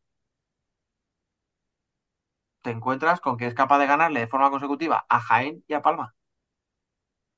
Sí, pero es un poco lo que hablábamos antes también, de que tenemos una temporada muy igualada y igual que decía que Barça ha ganado cuatro de, cuatro esas nueve victorias han sido con remontada in extremis, eh, creo que ya lo comenté, la victoria del Pozo contra Jaén eh, que si no voy mal creo que era en Murcia, el Pozo no fue mejor, pero con el juego de 5 consiguió dar la vuelta y en Somos no creo que el Pozo fuera mejor, sí que se vio una buena versión del Pozo, pero desde donde fue diferencial fue desde pues, los dos goles de, de Gadella de, de, lanzamiento de 10 metros. Pero que estaba sacándolos o se estaba ganando partidos, pero que tampoco se intras dando una buena cara, pero sin ser absolutamente dominante como para em, una gesta que podría ser ganar de forma consecutiva Jaén y Palma. Y luego pues se ha visto con esa victoria justilla con Alcira, que mm, pues cada programa podríamos decir lo mismo de ellos, que parece que están cerca de esa primera victoria, pero que no llega. Eh, y el otro día con Rivera, similar a lo que también hablábamos la semana pasada, precisamente contra Cira. Entonces, eh, yo sí creo que este el Pozo es mm, el, el Pozo más cercano a títulos y luego veremos qué, qué es lo que se encuentra por el camino. Claro, es que es eso, es que hay que ganarlos. Hasta que no lo ganas o no estás ahí, y ese es el problema que tiene el Pozo. Porque es, es- pero es que es un disco. eh, Por eso le he hecho la pregunta la primero a Dani, porque es una sensación que me está recordando a, a- hace dos años. Al hecho de, ostras, este año parece que sí. Tainan, la final de la, en la Copa, tal, parece que sí. Y al final no. Y siento como que otra vez ese run run de sí, pero no, está Otro año, volviendo a de- otro año rondar. que se nos cae, ¿no? El pozo. Sí, es como que sí, sí, es una realidad, tiene jugadorazos, le salen partidazos, hacen, ganan partidos muy difíciles, pero no es ese pozo que al principio de temporadas que, que empezó ganando los tres primeros con una autoridad que decíamos, wow, este pozo sí, Mm. Pues no sé, chicos. Ya veremos si el jamón sale bueno o, o o está salado. efectivamente. De momento, como para eso queda mucho, eh, creo que ya hemos analizado bastantes cosas. Dijimos que íbamos a hablar de la Copa, ¿no? Hace una hora y algo cuando empezamos. Hemos hablado de los equipos de Copa. Nos hemos dejado a los que ya estaban clasificados, por ejemplo, Jimmy o Manzanares. Pero, y aquí aprovecho ya para dejarlo claro, si Manzanares la semana que viene, o esta semana, perdón, mejor dicho, le da por ganar al Tira en casa, cosa que viendo la clasificación de ambos debería ser lo normal. Señores, la semana que viene os emplazo a un programa y a un debate en el que probablemente abriremos con Manzanares, y perdón si lo gafamos, líder de primera división después de la jornada 14. Si sucede, hablaremos de bien, o sea, hablaremos de ellos para bien. Si no sucede, pues también hablaremos muy bien de ellos porque se lo merecerán, pero sin liderato. Así que que nadie se piense que nos lo hemos dejado fuera por, por capricho, porque, bueno, eh, tocaba hablar de otros equipos, o sea, para ellos lo bueno es que ya habían, ya habían conseguido el objetivo, no, el objetivo no, no creo ni que fuera el objetivo, entrar en Copa, pero bueno, lo tenían. Así que mm, hablaremos de Manzanares la semana que viene y de lo que surja, veremos qué, qué tal será la jornada, ese Industrias El Pozo. ¿Qué? ¿Algo que decir? Bueno, eh, la palabra para mí de ese partido es morbo. No. En todo, en todo, en, en, en lo que se juegan, en lo que se juega el equipo de casa en este caso, los que vienen, por todo. Ese partido es de los que mola ver y no sé si alguna cadena autonómica se le ocurre dar el partido por casualidad, la verdad es que sería, no sé, no sé, cadenas, ciertas cadenas autonómicas que a veces dan partidos de, fútbol sala. No sé. Si se le ocurre dar ese partido, a lo mejor sería una buena opción. Pues nada, mira, ya aprovecho esta reivindicación para despedirte.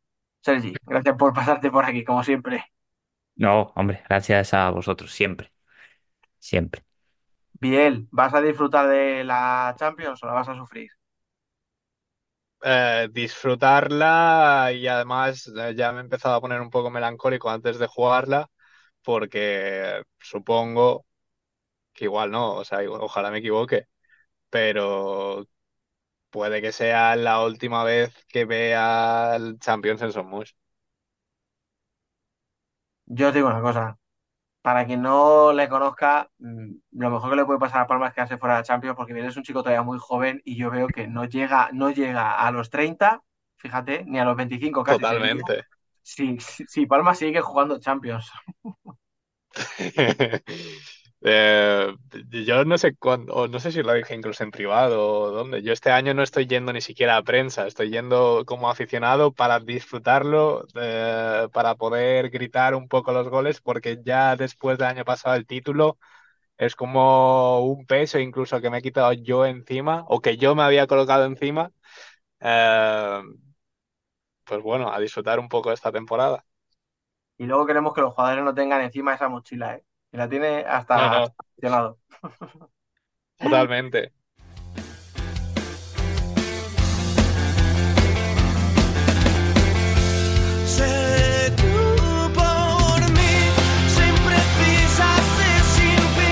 Nosotras también somos futsal.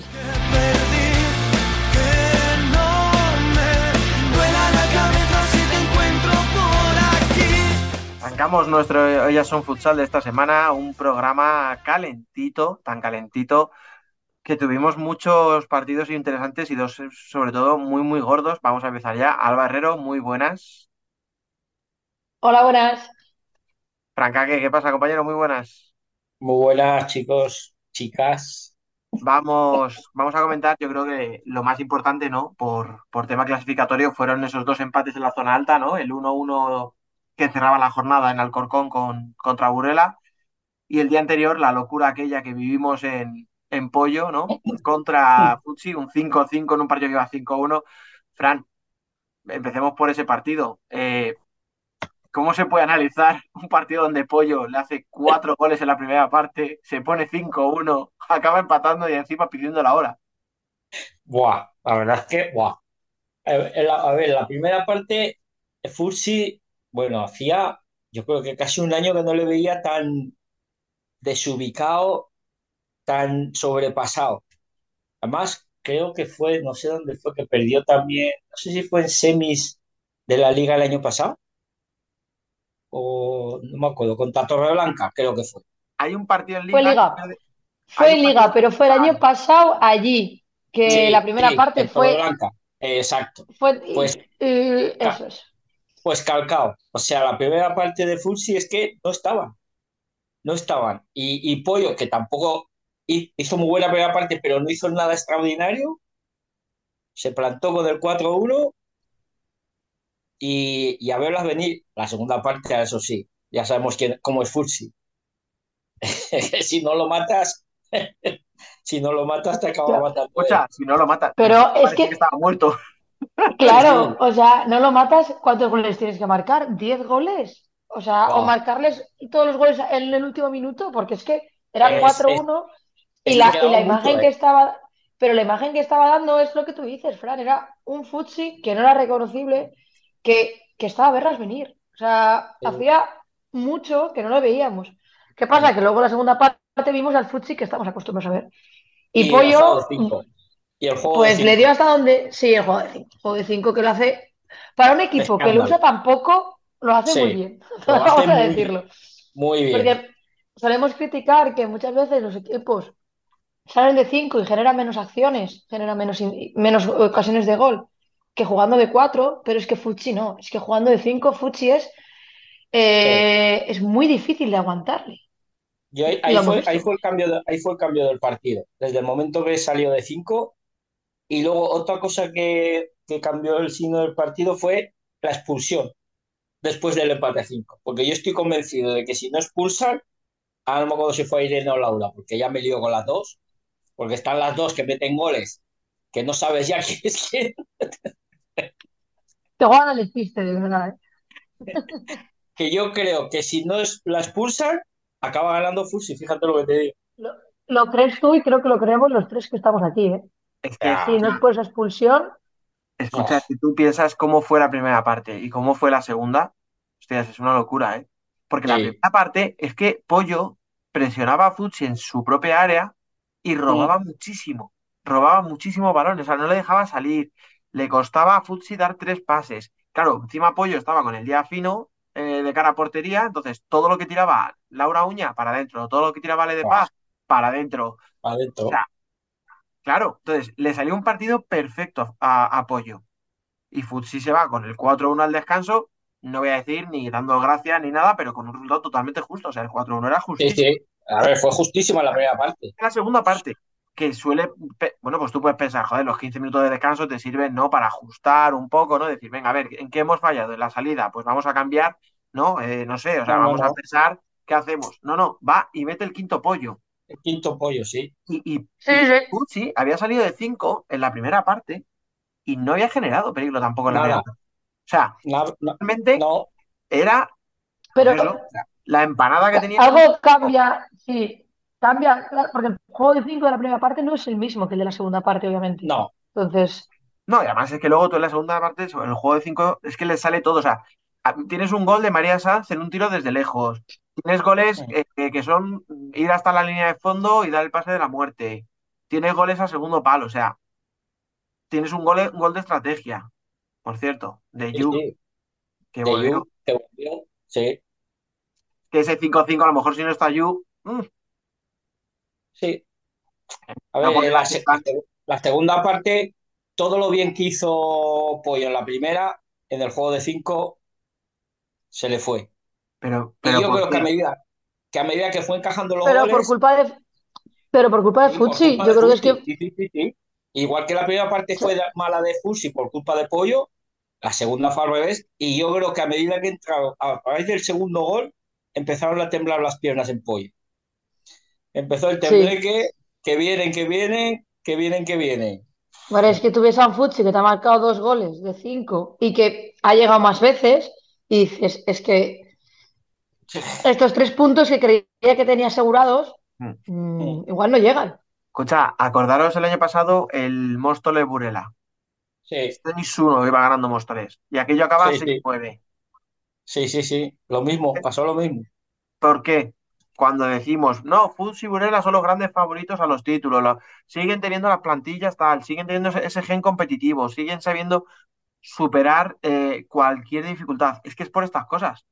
Es que no me imagino otro equipo en liga que no sea Futsi ni Burela siendo capaz de remontar cuatro o cinco goles en pistas tan jodidas como Móstoles. O sea, claro, a es que no hablamos de Sí, en sí, casa, claro, o sea, es a seca, es Villafontana, o sea, son pistas complicadas con rivales muy, bu- Sí, sí, sí. Yo no creo que haya ningún equipo que sea capaz, ¿eh? Ah, justo la próxima semana ya veremos que algo pasa, pero en sí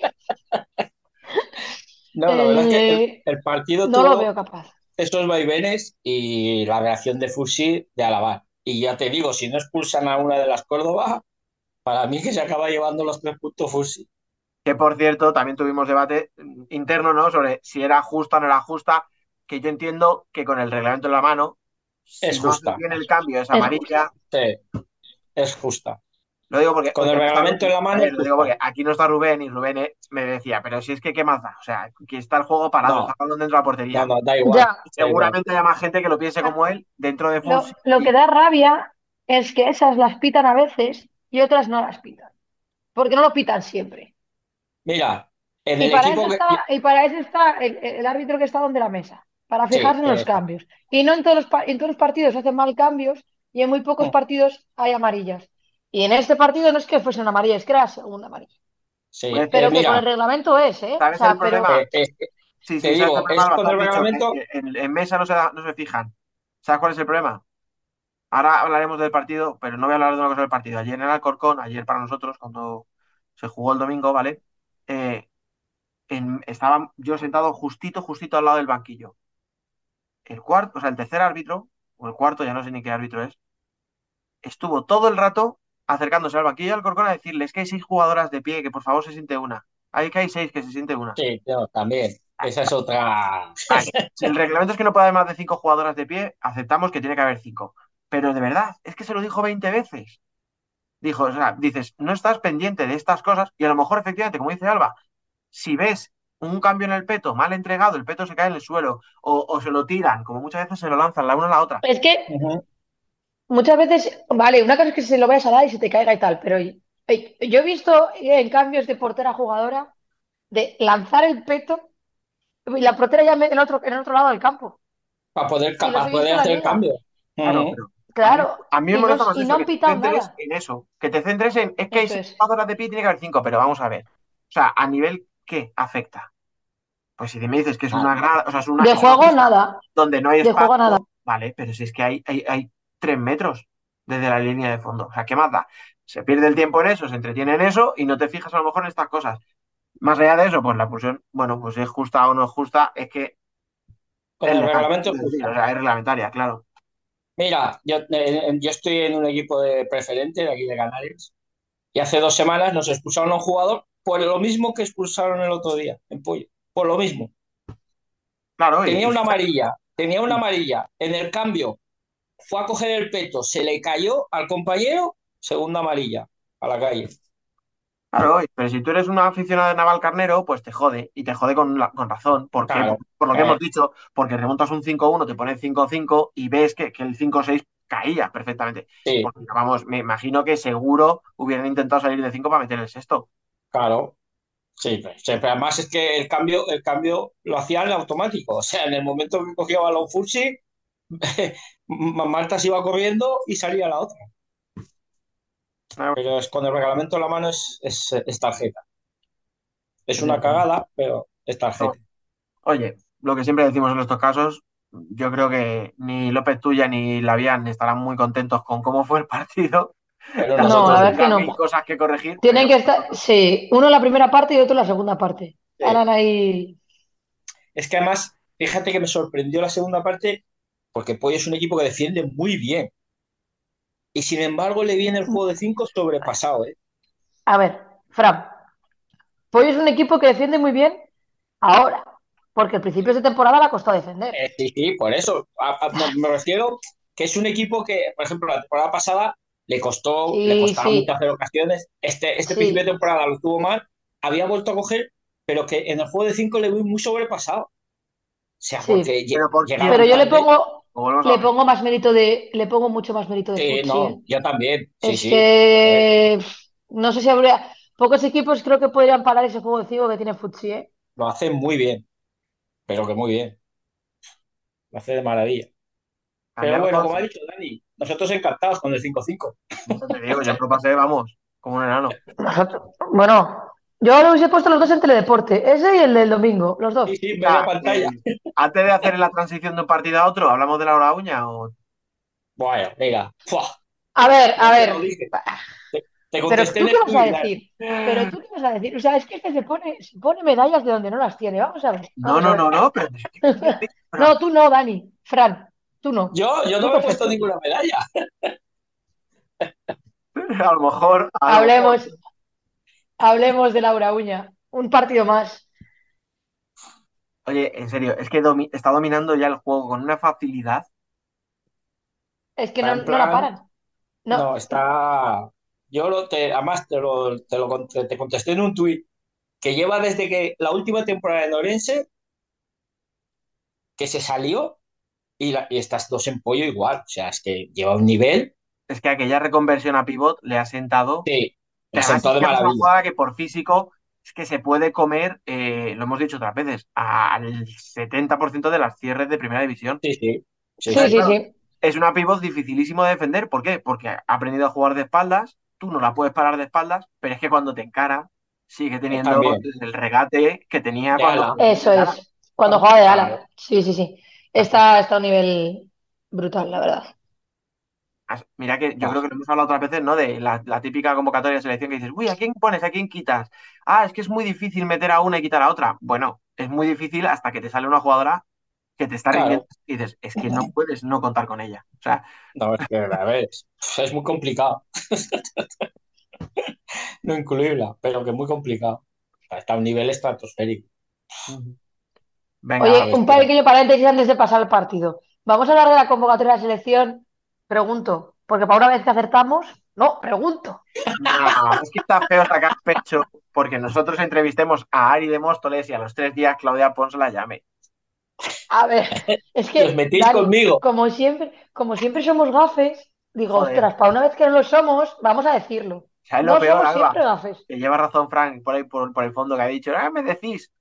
Le ¿Eh? preguntó por la selección y tú y yo le dijimos, no te flipes, Fran, dale tiempo, que es muy joven. Ah, bomba. Ya está. Es que a ver quién aguanta a Fran ahora, ¿sabes? A Fran no, esta temporada no hay quien la aguante, no hay quien la aguante, ya lo digo yo. En fin, eh, pues nada, pues nuestra enhorabuena, Ari, por la convocatoria, igual que, por cierto, pues jugadoras que, que vuelven. Pues yo, por ejemplo, cuando, me acuerdo cuando lo vi la lista, me llamó la atención, ¿no? Pues eso, la presencia de Ari, la presencia, la vuelta de Benete, eh, Benete. Marian, que yo no recuerdo haberla es. la selección, no sé si, si No, es debutante. Yo creo, creo que es la Yo creo- debutante. Creo que sí, ¿eh? Me Creo que es debutante. Igual nos estamos colando, ¿eh? Puede ser. Ya, también podríamos haberlo buscado antes, pero entonces no seríamos nosotros. Ya, Eh, efectivamente. Y escucha, y una que también vuelve, que también lleva ausente un, por lo menos un par de días, María Sanz, precisamente. Eh, eh, llevaba Mm. varias convocatorias fuera. Sí, Sí, es una de esas jugadoras que yo asumo que va a estar siempre y de repente dije, coño, pues es verdad, no estaba. Pues no estaba, sí, sí.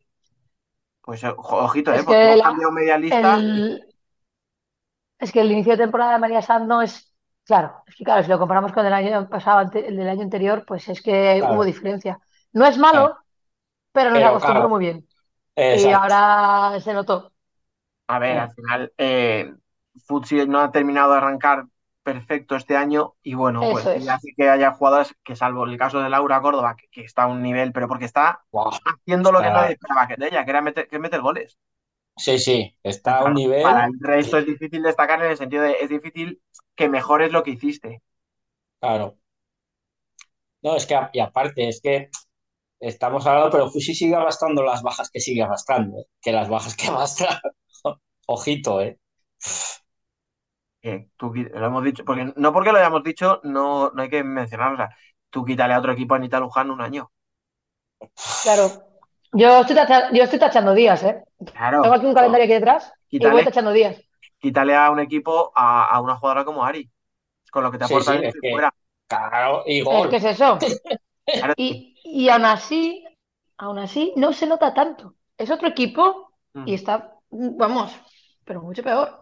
No, mira, por Porque ejemplo, plantilla que tiene el fútbol claro. es muy buena. hay detallitos, pues, oye, no pasa nada, no, no se, se trata de señalar a nadie, pero por ejemplo el otro día tampoco estaba Leti, porque también está lesionada. Tampoco, sí. Tiene que jugar Luchi muchos minutos, que a lo mejor con todas se lo tendría más difícil, y Luchi es- pierde un balón, uno de los goles de Laura Uña, Sí. por ejemplo. Eh, Bueno, pues, oye, son detalles muy tontos, pero son detalles que a lo mejor si ahí no te hacen el 2-0, no te vienes abajo como te vienes en la primera parte. Sí, es que además a raíz de ese gol, Y son fallos normales. ¿eh? que es una jugadora muy, muy joven, una chica de 20, 22 años, pues es normal que tenga esos fallos, pero tú sabes que Leti o Yu son mucho más fiables y es más raro, puede pasarlas, por supuesto, pero es más raro que tengan esa pérdida. sí, a ver, el paso, el Fusi yo creo que no está notando tanto las bajas, que las está notando por el paso al frente que han dado las dos Córdoba. O sea, las dos Córdoba parece que van jugando 40 años a esto. Hombre, escucha, llevan un año y pico las dos, eh, Córdoba y María Sanz, llevan las Sí, sí. tres un año y pico tirando como animales, ¿eh? Tirando del carro. Cuatro Sí, sí. minutos para aburrir. Sí, porque el año pasado cuando Fulci también eh, tuvo bastantes, sí, bueno, empezó a tener las bajas, Claro. tiraron eh, del equipo, ¿eh? Y fueron Sí. las tres. O sea, Eso es. y Y yo creo que que la María lesión no sea- Ay, de, perdón.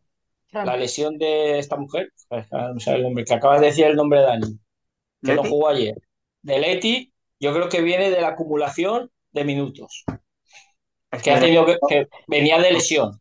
Escucha, es que el esfuerzo que ha tenido que hacer Leti, que viene de estar un año parada o año y Eh. algo, que no es Sí. una, ya lo hemos dicho otra vez, no es una niña, y de repente tiene que estar jugándose 30 minutos por partido durante no sé cuántos meses seguidos, coño, Sí, Eso mucha es. tralla, Pues mucha tralla.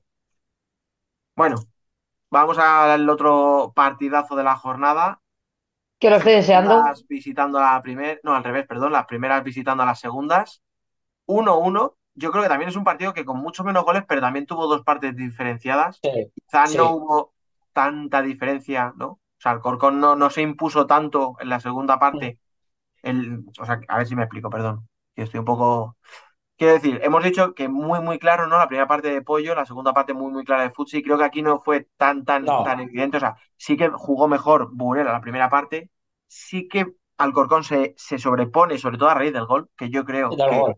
Sí, quitan esa presión de decir, bueno, pues ya está. O sea, ha venido Burela, nos ha metido un gol, vamos perdiendo, ya no tenemos y va, ya está, vamos para arriba. y, y se vio al Alcorcón, pero es que ¿sabéis qué pasa? Que tampoco es el primer partido que Alcorcón recibe un bofetón y se tiene que Y sobreponer. espabila. Sí, Pues si te acuerdas tú, Fran, eh, el día de Castro, que creo que lo comentabais, sí, también. exacto. Sí, sí, igual. Y ahí no se puede hablar de respeto. O sea, respeto le puedes tener al. O sea, sí, entenderme, respeto sí, pero. Pero ese, esa pizca no extra de, de precaución de decir, bueno, Sí, vamos a tener cuidado, ¿no? La tienes el día que te viene Burela y el día que sabes, joder, que es que no perder, que yo no te digo que fueran a por empate, pero sabes que no perder el día que han empatado Futsi con Pollo, el día que ha perdido Móstoles. Hostias, que te venga Burela y saques un punto, a priori es muy bueno. Y yo creo que eso jugó con la, en la cabeza de las jugadoras y que cuando ya se ven con el 0-1 dijeron, bueno, pues ya está, lo hemos perdido, vamos a por ello. No te digo tampoco que hicieran un partido luego como para remontar y buah, fo- no, creo que es un empate justo. Yo creo que sí. Bueno, Pero yo más que una primera parte, que sí que es cierto, ¿eh? que hubo una pequeña diferencia, veo un Alcorcón previo al, su- al gol, que es lo que te dices, Dani, y un Sí. Alcorcón cuando le marcan el gol. Ah, Para mí me parece que es eso, se quitó todo un peso de encima y dijo, bueno, pues ahora hay que empatarlo. Ya vamos a jugar como, como estamos jugando. Pero es que ese Alcorcón yo le vi más con más miedo cuando iban con el 0 a 0. Es que no A es mí la fácil. ¿eh? sensación que me está dando. Ya, claro, No es claro, fácil es fácil. jugarle a Burela. ¿eh? Este año sobre todo. Yo creo que todos los años era más fácil. Este año es muy complicado hacerle una ocasión. Es que es muy difícil. más fácil jugarle. Es que me refiero en el sentido de que ha habido partidos con Burela hace la temporada pasada, no, pero hace dos, que terminaban 5-3, 5-4. Ahora es, es muy difícil hacer una ocasión a Burela. Es que es lo que, lo que veníamos diciendo nosotros el año pasado, necesita cierres. Pero este año, este año va sobrado. Pero es eso, Fran. Necesitaba cierres porque, porque el año pasado perdió puntos por no tener cierres Claro, es y que, este es que año no ha sobrado y no pierde los puntos. es, es que está ahí, es que eh, creo que es el equipo menos goleado. O sea, Creo que sí. Sí, sí, sí, lo es, lo es. esto, eso Pues dice sí. algo. 13 goles nada más, ¿eh? O Por sea, el eso, siguiente- fíjate, El siguiente, el siguiente es precisamente Alcorcón con 19. fíjate, son seis goles, ¿eh? Lo que pasa que lo que le falló a Burela fue la puntería. Sí, Porque, bueno, la puntería y llegar clara, ¿eh? O sea, y llegar esto muchos tiros, pero si tú te miras, de lejos, no sé, de lejos. claro, eso es. Mm. Hay muchas paradas, Estaban muy cerrados. pero son tiros de Y- muy lejanos, de Emily, casi todos Y E- Emily, casi todos. Emily, yo creo que dijo, es que yo de aquí no me voy sin un gol. Y al final se, se fue sin el gol, pero, o sea, sin el de 2-1, porque la defensa estaba siempre. Y cuando no estaba eh, la defensa, estaba Estela. Porque el primer gol es de Emily, perdón. Te lo he dicho así como que no hubiese marcado ninguno. Sí, no, pero Eh, fíjate que No, pero para mí, escucha, para lo que generó, es sí, verdad que para mí fue metió la más. Lo que pasa, que es lo que os digo, o sea, es verdad que a lo mejor no tengo las estadísticas, pero si hizo ti- 15 tiros, es que a lo mejor 10 eran desde 12, 14 metros, Sí, que con una defensa cerrada y con una portera como Estela, Y le llegaron, y le llegaron tres a Estela, ¿eh? Porque la mayoría se Sí. rebotaban en, en. Peque, en Clau, en todo el mundo. Yo solo veía que, o sea, Claro, no, no, sí, es lo que te- o sea, tú miras y a lo mejor Estela hizo muchas paradas al final del partido, pero de todas las que hizo, hay una de con el pie abajo que es súper complicada, sí. Eh, pero no es el típico partido que dices, joder, es que vaya tía, o sea, es que está parándolo Sí. imposible. No, no, eran. Pero por eso, pero porque Alcorcón estaba bien cerrado, pero tampoco daba miedo, o sea, no salía. eh. No, no, no, no metía miedo, digamos. Sí, estaba más pendiente de que no, de que no le marcaran que de marcar.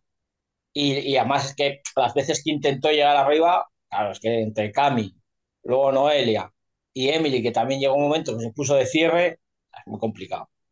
Este año Burela, lo que es defensa, ha dado ese paso que, que le faltaba y arriba, sabemos que arriba va sobrado, porque el gol de Emily yo creo que es el, el peor disparo que hizo en todo el partido, en el que mete el gol. Yo creo que lo toca alguien, ¿eh? Sí, sí, pero que encima sale el balón ahí dando un montón de botes, porque el que hizo la izquierda Pero que le porque- pega al palo, si entra pero ese, porque lo toca que a alguien. Claro. Sí, es que sí. ese balón toca a alguien. Mm. O sea, porque Este- además había tanta gente, pero claro, eso es a lo que te expones, eso es a lo que, y por eso yo creo que Emily tiró, tiró tanto, lo intentó tanto, porque dijo, si yo me cago uno así, puede entrar otro perfectamente, porque en vez de rebotar para afuera, puede rebotar para adentro, Sí, luego. porque había muchas ya- piernas delante. Sí, tampoco, tampoco fue un partido brillante, ¿eh? O sea, No, Burela no puedes. Mira, Irene, yo no sé si em- empezó bien, pero luego, ¿verdad? Que se apagó un poco, no fue. sé. Eh, Que Antía no terminó de entrar en el partido, estaba incómoda, y protestando, jugó muy etcétera. poco, además, Antía. Porque estaba cruzada, ya te digo. O sea, daba Eh, la sensación de que estaba cruzada.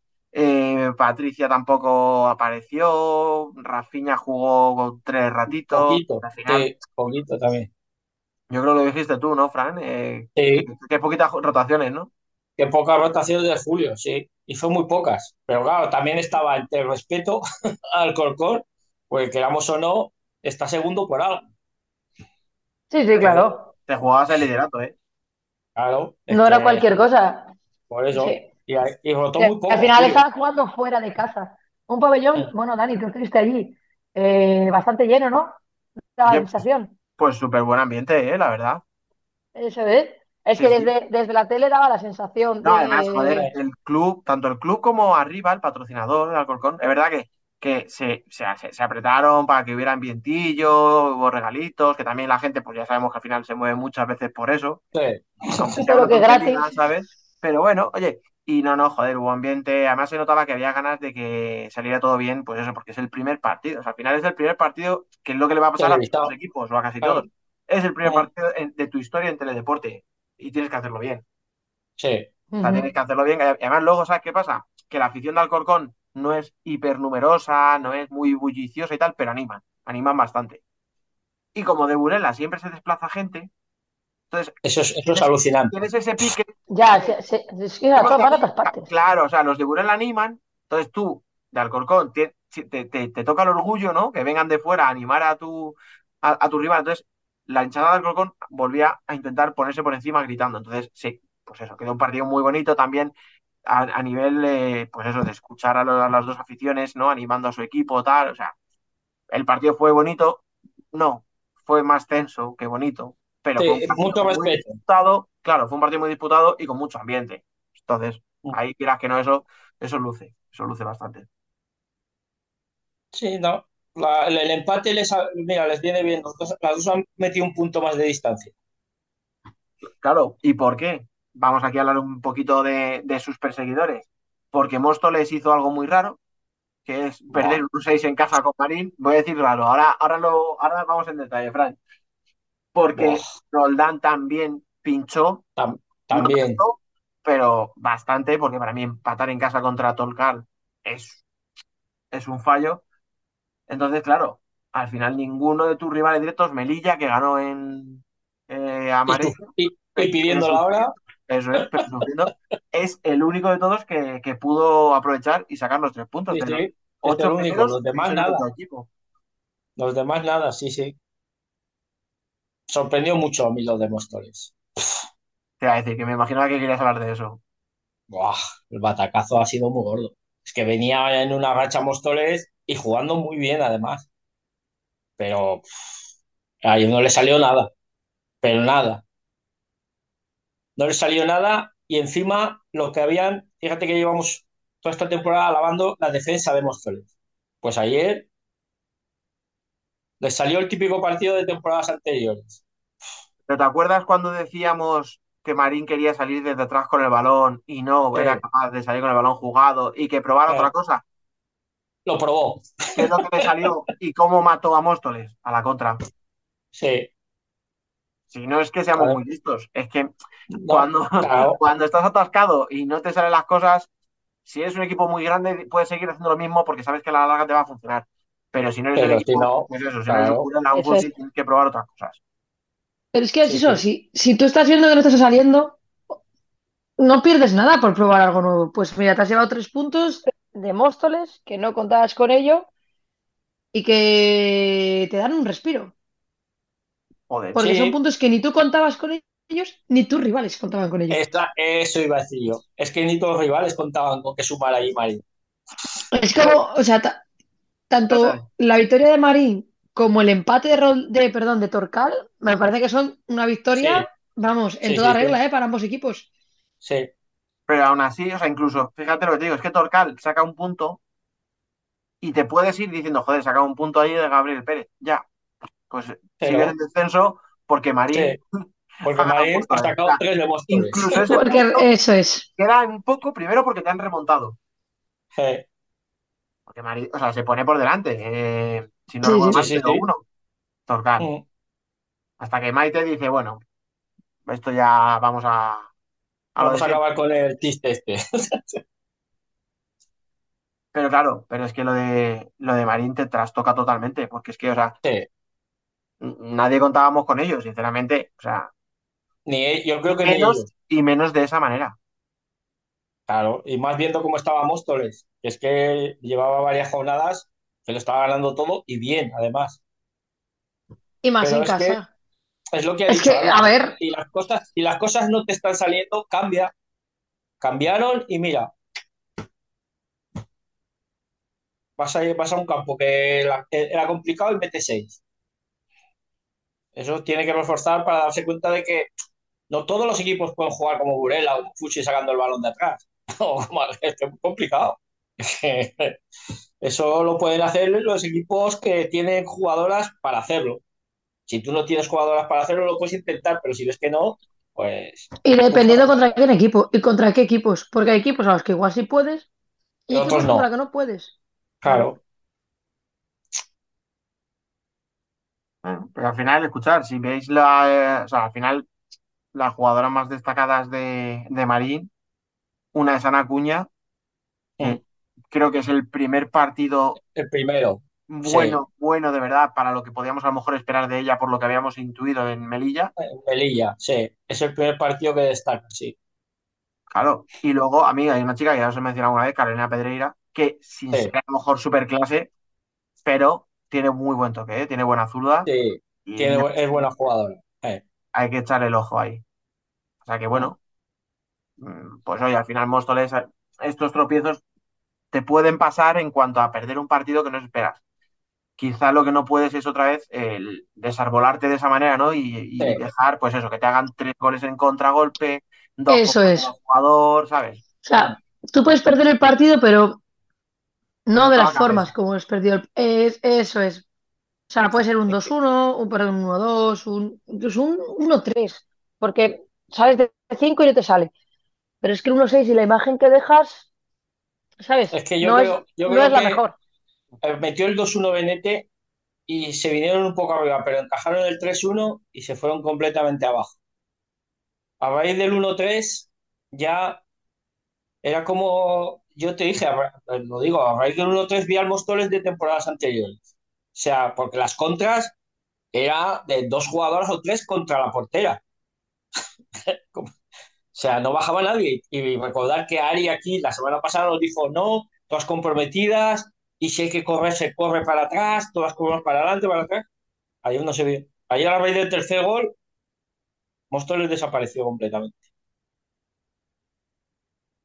Bueno, chicos, chicas, eh, vamos a ir dejándolo por hoy. Ya hemos hablado un poquito de, de la parte de arriba. La semana que viene, para que no se nos enfade nadie, hablaremos de la parte de abajo.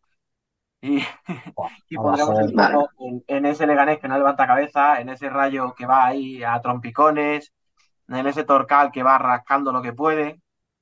Y Hmm. veremos hasta dónde hacemos el, el corte. Pero bueno, eso la semana que viene. Hoy prometido. Hoy tocaba hablar de los partidazos de arriba. Así que nada, Alba, muchas gracias por pasarte una semana más. A ti por invitarme.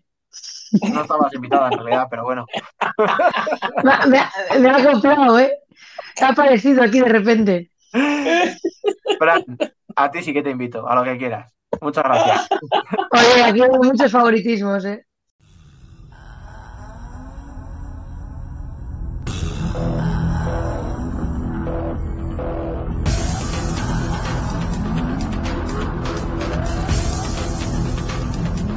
Worldwide Futsal.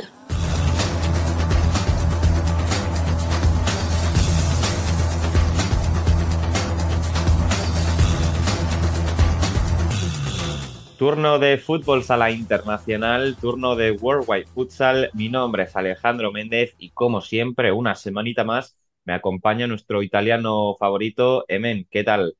Hola, muy buenos. Esta semana volvemos a hablar de las Champions y para ello pues vamos a traer a nuestro colaborador habitual en materia Champions, Biel Izcue. ¿Qué tal? Muy buenas, ¿cómo va?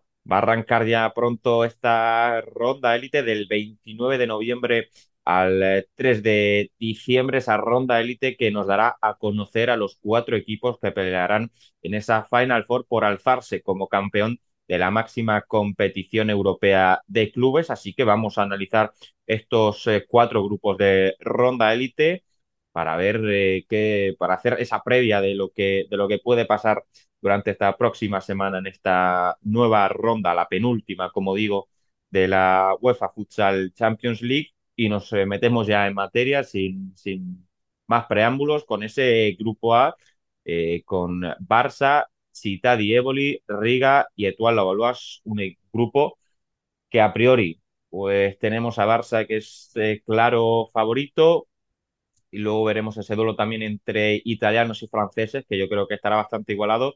Riga quizá un pasito por debajo, veremos a ver si Ricardinho tira del carro para intentar alguna sorpresa y además eh, haciendo valer ese factor eh, de anfitrión. No sé, Emen, ¿cómo ves tú este grupo? Además con, con el representante italiano, ese Fel Dievoli o, o Città Dievoli que, de nombre que tiene esta competición europea, ¿cómo lo ves?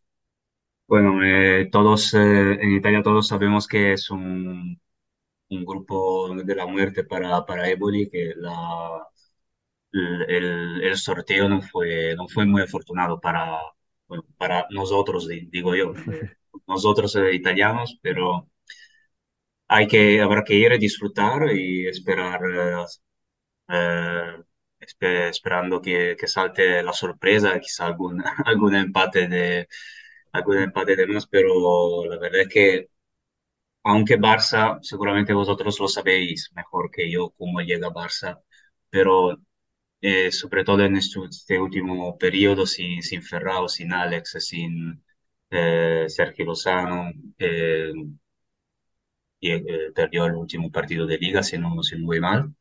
Eh, no llega, quizá no llega en el mejor momento, pero tiene la, la absoluta obligación de, de pasar, eh, de pasar este grupo, porque ya, bueno, perdieron el año pasado y no veo, eh, eh, a priori no veo ninguno de los tres eh, rivales eh, con las posibilidades de, de, de, de ganarle un partido, de, de, ponerlo demasiado en dificultad, pero quizá lo decíamos también el año pasado, ¿no? Con, eh, con Anderlecht Correcto. y, y al Y final, luego, y al final eh, pasó lo que pasó, pero mm, a priori lo, lo veo, lo veo muy complicado para, para Eboli y también para, para los otros. La, la Valois llega en Francia, llega, lleva casi 30 partidos sin, sin perder, correcto. eh, pero la, la, la ronda elite es, es otra, es otro rollo. Y, y Riga también demostró en la ronda principal que es equipo de ronda elite porque ganó sin problemas, pero no sé si tiene los recursos para, para ganar, porque no se trata de, no se trata de llegar segundo, mejor el segundo, mejor tercero, se trata de ganar, un, de ganar el grupo, que es muy, muy complicado.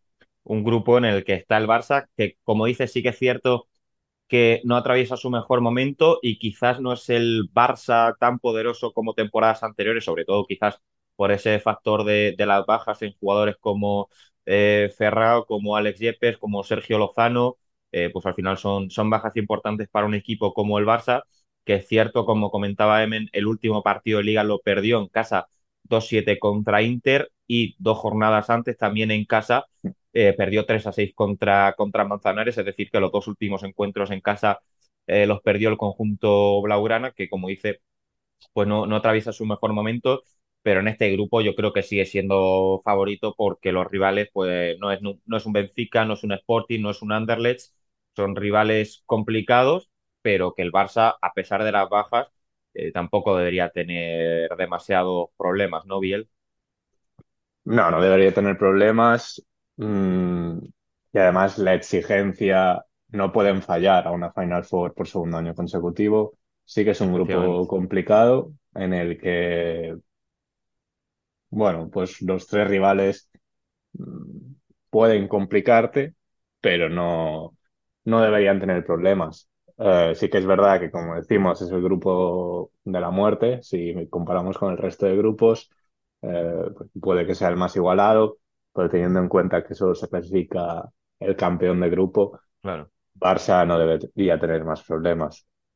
Si algún equipo de Città di Eboli, la Valois o Riga eh, puede complicar las cosas, creo que la Valois es el que puede ponerle más dificultad a, a la clasificación de Barça por la racha, porque no creo que sientan ninguna exigencia para estar en la Final Four, es su primera temporada en Champions.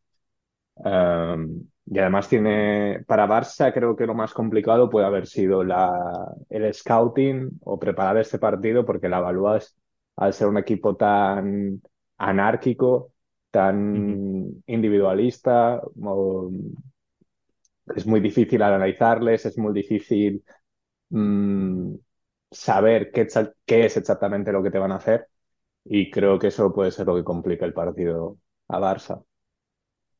A mí personalmente, como siempre nos gustan las sorpresas, osa- ojalá ver a un Etoile Olas, una Final Four, un equipo que se estrena en Champions, un poco a, a lo Palma Futsal la temporada pasada, ¿no? Se estrena en Champions y llegaron a eh, Final Four después de todo el trabajo que está haciendo el, el proyecto de, de Etoile Olas. Yo sí que es cierto que pues perderíamos de nuevo a un, a un equipo español en esa Final Four, pero si es a favor de un conjunto, un equipo, un proyecto como el del Etoile Olas, la verdad es que yo me alegraría, pero claro, sobre el papel, como decimos, o sea, el líder, o sea, el, el Barça va a ser líder prácticamente sin problemas, si no pasa nada raro, eh, porque además tampoco puede permitirse, como decías, Biel, quedarse por segundo año consecutivo fuera de la Final Four. Recordemos que la temporada pasada quedó fuera después de, de quedar segundo por la diferencia de un gol con, con Anderlecht, que fue al final el conjunto belga el que se clasificó primero de ese grupo a, Final Four.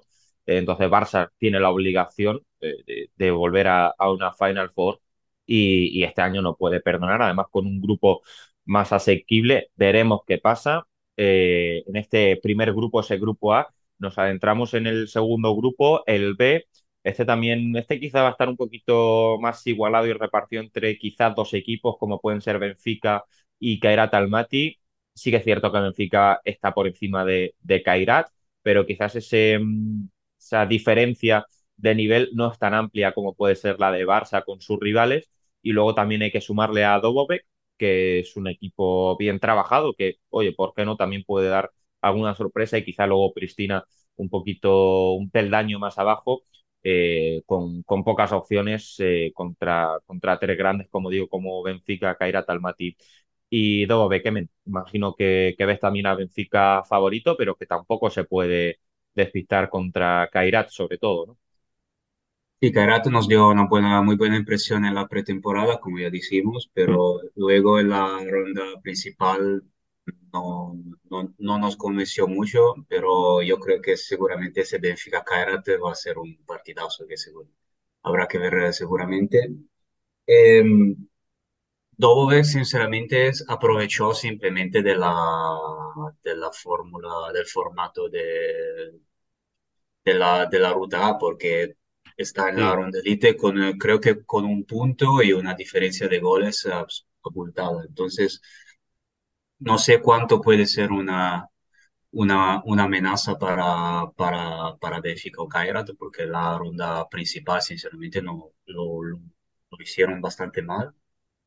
Y Cristina, por su parte, eh, mm, me sorprendió bastante porque ganó su, su grupo en la, en la ruta B y ahora no recuerdo con quién estaba en el grupo, pero no, no lo daba por, eh, por ganador de su grupo. Entonces, eh, seguramente llega con una, eh, tras haber hecho una mejor impresión de los eslovenos, pero sí, seguro, eh, va a ser el partido Benfica-Kairat el que definirá, yo creo, la, la finalista eh, el, eh, el jueves, el jueves 30, Kair- Kairat-Benfica, creo que va a ser la, la final de este grupo. Cristina, como decías, estuvo en su grupo con Kaunas Zalgiris, el Campux en Dinamo y el el Limassol, que sí que es cierto como dicen, no es un grupo tampoco fácil.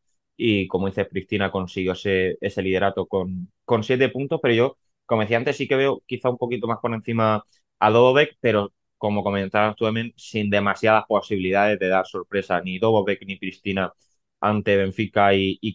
Yo creo que ese enfrentamiento entre portugueses y kazajos será, eh, como dice Men, esa final de, del grupo que, decida quién será el, equipo que, pase a, la Final Four.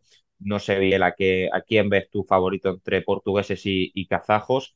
Eh, imagino que la línea de quizá Benfica un poquito por encima, ¿no? Sí, y al final, la temporada pasada ya tuvimos este enfrentamiento, creo que en esta misma ronda, que parecía que ninguno de los equipos quería jugar la, la Final Four, porque cuando uno podía aprovechar que el otro había empatado o había pinchado en su mm, jornada correspondiente, el otro tampoco terminaba de, de matar el grupo.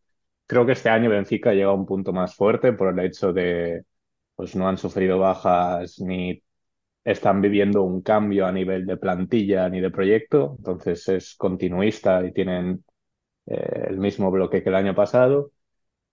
Kairat está viviendo su primer, eh, sí, su primer año con Marlon Velasco. Eh, como decía Emen, empezaron muy bien la pretemporada, mm, siendo claramente el mejor equipo pues, de los que juega Champions. Lo demostraron tanto en Valdepeñas como en, en la Masters Cup. Y, y luego en la primera ronda de Champions sí nos cayeron un poco. Sí que es verdad que llega con sorpresa ese empate contra Aladas y llega en el último segundo. Y luego el empate con Palma, eh, no, la victoria, creo que sí, ganó Palma, la victoria de Palma em, en el último partido, en esa final que hablabais. Eh, pero bueno, creo que Kairat tiene la exigencia y me consta que desde el club mm, la directiva está presionando, por decirlo de alguna manera, o no sentó muy bien el papel de Kairat eh, en la ronda anterior. Estuvieron a punto de quedar, de clasificarse para esta ronda como terceros. Eh, y pues nada, veremos cómo mm, se desenvuelven, pero yo creo que Benfica está un punto por encima, pero tampoco descarto que Kairat pueda, pueda cargarse a Benfica. Mm.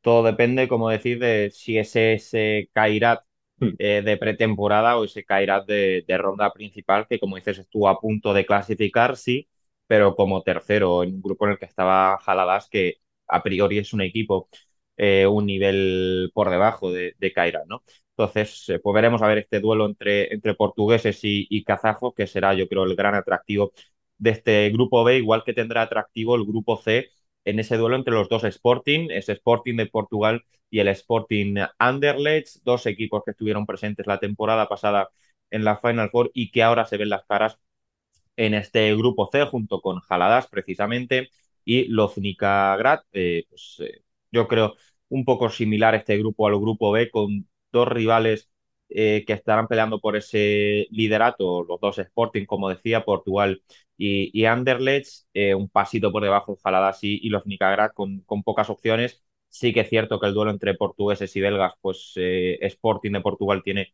un punto también por encima, al igual que pasaba antes con, con Benfica y, y Kairat, pero Sporting ya nos demostró la temporada pasada de que es capaz de dar la campanada, lo hizo ante, ante el Barça, ¿por qué no esta temporada repetir ante, ante Sporting? Sí que es cierto que volver a repetir esa hazaña va a ser eh, complicadísimo porque Sporting también, pues como decimos, es un poquito eh, superior. No sé, Emen, cómo lo ves. Imagino que, que eso, pues Sporting un poquito más favorito y Anderlecht a, a intentar volver a dar esa, esa sorpresa, ¿no? Pueden repetir lo, lo que hicieron el año pasado, creo, o- porque además yo creo que este año tienen un, un equipo mejor que el año pasado, más completo y sobre todo con un, un banquillo al- algo más largo, ¿no? Es verdad que Sporting juega, juega en casa, creo, ¿no? Este grupo en está, se juega en, en Lisboa, eh, va a ser muy, muy complicado. Y, y sí, Sporting claramente siempre se ve siempre un peldaño más, a- más arriba del resto, pero tampoco, tampoco es imbatible. Eh, no lo veo, o sea, tras lo, tras lo, lo que pasó el año pasado, ya no lo veo, no lo veo imposible para, para Anderlecht, pero, pero claramente no, la, el porcentaje no sería, esta es, sería mayor para, para Sporting en, en, en, en un pronóstico, pero no, no lo daría, no lo daría por hecho. Bien, imagino que en esa misma línea de, de Sporting de Portugal favorito, pero con, con Anderlecht con, con papeletas también para volver a, a dar una sorpresa, ¿no? Sí, yo incluso, es que claro, el hecho de que Sporting juegue en casa creo que lo Sí. facilita. Eh, y además, eh, pues Sporting sí que está un punto por encima de Anderlecht por mucho, por muchos fichajes o por el, sí, el gran paso que han dado a nivel de, de nombres o de experiencia eh, este verano con los fichajes que, que han logrado, pero mm, tampoco descartaría sorpresas porque Sporting no es el del año pasado. Um, la baja de Guita y la de Eric mm, les ha debilitado o les ha hecho perder posibilidades de, mm, sí, de, estar ahí eh, con más posibilidades en la Final Four, o sea, no de estar en la Final Four, sino de alzarse con el título. No creo que, para mí son el tercer equipo con más posibilidades, creo que Barça y Benfica están por delante. Um, pero obviamente es Sporting. La experiencia que tienen, creo que han jugado siete, seis finales en los últimos siete años. Entonces, eso no, no es tontería y eso cada jugador lo sabe cuando lo disputa. Pero, pero creo que Anderlecht puede estar en un segundo año en el que puede mm, hacer historia otra vez. El año pasado dejando fuera Barça y este dejando a Sporting. Creo que es complicado por el hecho de que juegan en casa y, y además no les gusta a Sporting hablar de ello, pero Sporting está ante este fin de ciclo y creo que querrán o pueden estar ante eh, la posibilidad de despedirse de este ciclo con una nueva Champions. Por, Pues por decir algo más y unirlo al grupo anterior, sé que esta semana se ha disputado un amistoso entre Kairat y Anderlecht en el que empataron a cuatro, si no me equivoco. Sé que empataron, creo que es a cuatro. Entonces, para ver el, el nivel de cada uno de los dos. Mm. Pues estaría la verdad que guay ver a, a un grupo con, con Kairat y, y Anderlecht, porque eso sí que sería, yo creo que, que igualdad, igualdad Hmm. máxima. De momento, pues no han quedado encuadrados. Veremos si en una hipotética eh, Final Four, aunque como decimos, ambos lo tienen complicado en sus grupos contra los eh, grandes de, de Portugal, Benfica y Sporting. Y nos despedimos de esta ronda élite con el grupo D, grupo de nuestro Islas Baleares eh, Palma Futsal que queda encuadrado con Olmisum, con Lugawa y con el Hit de Kiev. Biel, en este, por supuesto, hablas tú primero con, con tu Palma Futsal, que yo te diría que no te voy a decir suerte en el sorteo, porque pues, en este tipo de sorteos nunca vas a tener suerte porque todos los rivales son bastante exigentes, pero sí que es cierto que, sobre decir, el papel lo puedes decir, tú lo puedes decir. Venga, pues lo digo, ha tenido suerte en el sorteo. Ahora me dará un trompazo Biel, pero yo creo que, que a priori también es favorito en su grupo. Le pasa un poquito como, como al Barça en, en el grupo A, que pues yo veo a Palma bastante superior a, a sus rivales, siempre eh, sin relajación, porque cualquiera de los equipos puede darte la sorpresa, pero sobre el papel y Palma, de nuevo, repitiendo como anfitrión, que es un, un factor diferencial también en muchos, eh, muchas ocasiones, eh, Biel eh, tu Palma futsal favorito, ¿no? Sí, o sea, obviamente no solo por el grupo, no, no hay un segundo equipo como se puede tener Benfica con Kairat, eh, Barça si lo cogemos con la Valois o Sporting con Anderlecht. Mm, sí que es como más, está más roto, por decirlo de alguna manera, o está más partido el grupo de, de Palma, pero no, no hay que dar nada, por supuesto. En la ronda anterior, Palma, a Palma le cuesta muchísimo ganar ese partido contra la LAS. Eh, de hecho, la LAS se pone por delante y, creo que no es hasta el minuto, hasta, creo que hasta la segunda mitad que Palma no consigue darle la vuelta. Entonces, se te puede complicar un partido fácilmente. Eso de que parezca fácil, creo que tampoco puede, creo que no ayuda a lo mejor psicológicamente si el partido se te complica, porque puedes suponer un plus de, de Presión. presión, de responsabilidad y, y poco más. En este sentido, mm, vimos ya a Heat mm, empatar con Sporting en la ronda anterior. correcto. Mm, entonces, sí que so- es un grupo más asequible que, que los otros tres, pero que tampoco hay que dar nada, por supuesto. Además, Tallevi, que es un jugador al que jugar estas rondas o jugar Champions se le dé un punto distinto, mm, seguramente no, no pueda jugar. Se lesionó contra Jaén. Y mm, en el anterior programa, o sea, en el debate he dicho que dudo mucho que juegue y si juega será forzándole. Así que veremos qué, qué tal. pues sí baja sensible para, para Palma, porque como dices, es un jugador que, que en este tipo de competiciones mete una, una marcha más y esos jugadores de, que, que, le, que le gusta gustarse en, en competiciones de este, de este tipo, será eh, sin duda una baja importante para Palma, pero quitando eso, Emen favorito el, el conjunto balear, ¿no?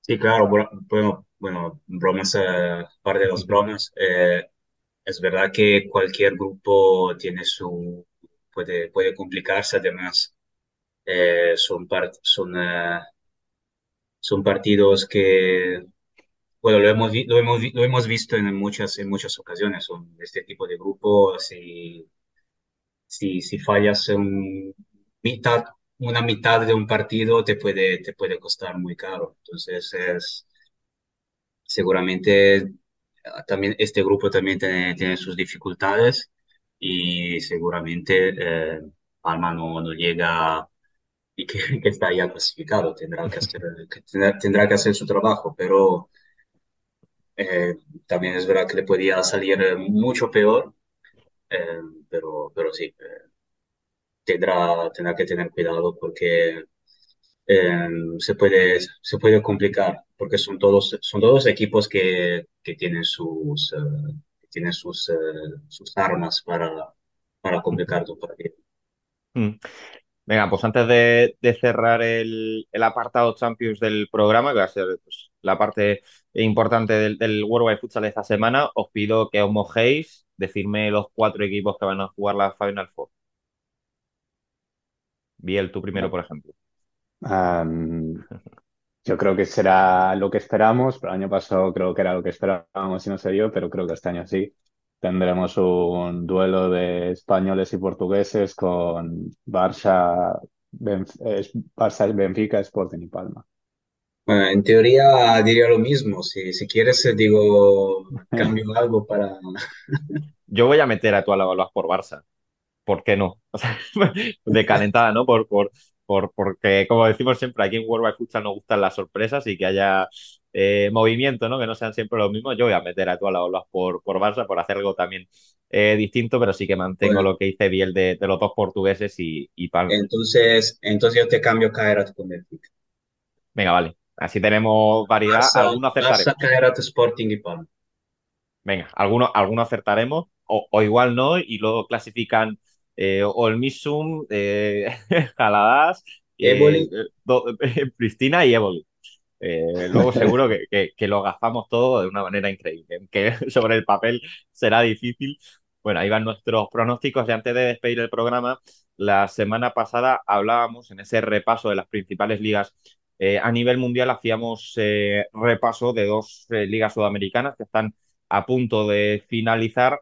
Eh, una de ellas es la, brasileña, que ya han eh, disputado los primeros partidos de semifinales con resultados de 7 a 10 entre Cascabel y Atlántico, victoria para estos últimos, y luego Joinville 4, Magnus 3, en un auténtico ambientazo que había en el eh, pabellón de, Joinville, con ese recibimiento, con gente subida al autobús, con las banderas, se veía por Twitter y fue una auténtica locura, al igual que fue una locura el ambiente en el eh, pabellón de, eh, de San Lorenzo, que vencía en el primer partido de la final de Argentina por 3 a 2 ante Boca Futsal. El ciclón, de momento, que se queda con ese primer punto, ese primer partido en las finales. El, eh, dentro de poco tendremos también ese segundo partido que puede ser decisivo si San Lorenzo consigue el triunfo. Así que con esto nos despedimos. La semana que viene volveremos a hacer repaso también de estas eh, dos ligas para ver cómo avanza, si tenemos campeón en Argentina y clasificados a la final en eh, Brasil y por supuesto para hacer repaso de esta ronda élite de la UEFA Futsal Champions League que dará a conocer, como he dicho al principio, a los cuatro clasificados a la Final Four que dará como ganador a un conjunto que será el mejor equipo de Europa. Emen, muchísimas gracias como siempre. Gracias a ti, gracias a Biel y gracias a todos. Por supuesto, gracias Biel por, por pasarte por aquí ya prácticamente colaborador habitual, ¿eh? Gracias a vosotros por la invitación y espero volver a estar dentro de un par de meses para analizar la Final Four. Incluso si queréis la semana que viene, si, si queréis hablar de la Copa Intercon- Intercontinental que se jugará, creo que es miércoles o jueves. De la Pues te semana que pegaremos un toque, por supuesto, tendremos por aquí la, la semana que viene, si el tiempo y los horarios nos lo permiten, esperemos que sí, que para cuadrar siempre es complicado, pero, pero se intentará para traer el mejor fútbol sala internacional, como siempre en Worldwide Futsal. Muchísimas gracias a todos por haber llegado hasta aquí y nos volvemos a escuchar la semana que viene. Chao, chao. Ponemos fin aquí al episodio decimocuarto de la quinta temporada, 168 en nuestra andadura. Un episodio en el que intentamos descifrar qué sucede en Valdepeñas, qué equipos ocuparán las dos plazas restantes de Copa y recordamos lo que cuesta sumar tres puntos en una de las primera Iberdrola más igualadas que se recuerdan. Recordad que podéis seguir conectados a la actualidad del fútbol sala a través de nuestras redes sociales, de nuestra web futsalcorner.es y de nuestro canal de Telegram en el que siempre hay conversación y buen rollo. Volveremos como siempre el martes que viene. Hasta entonces, sed felices.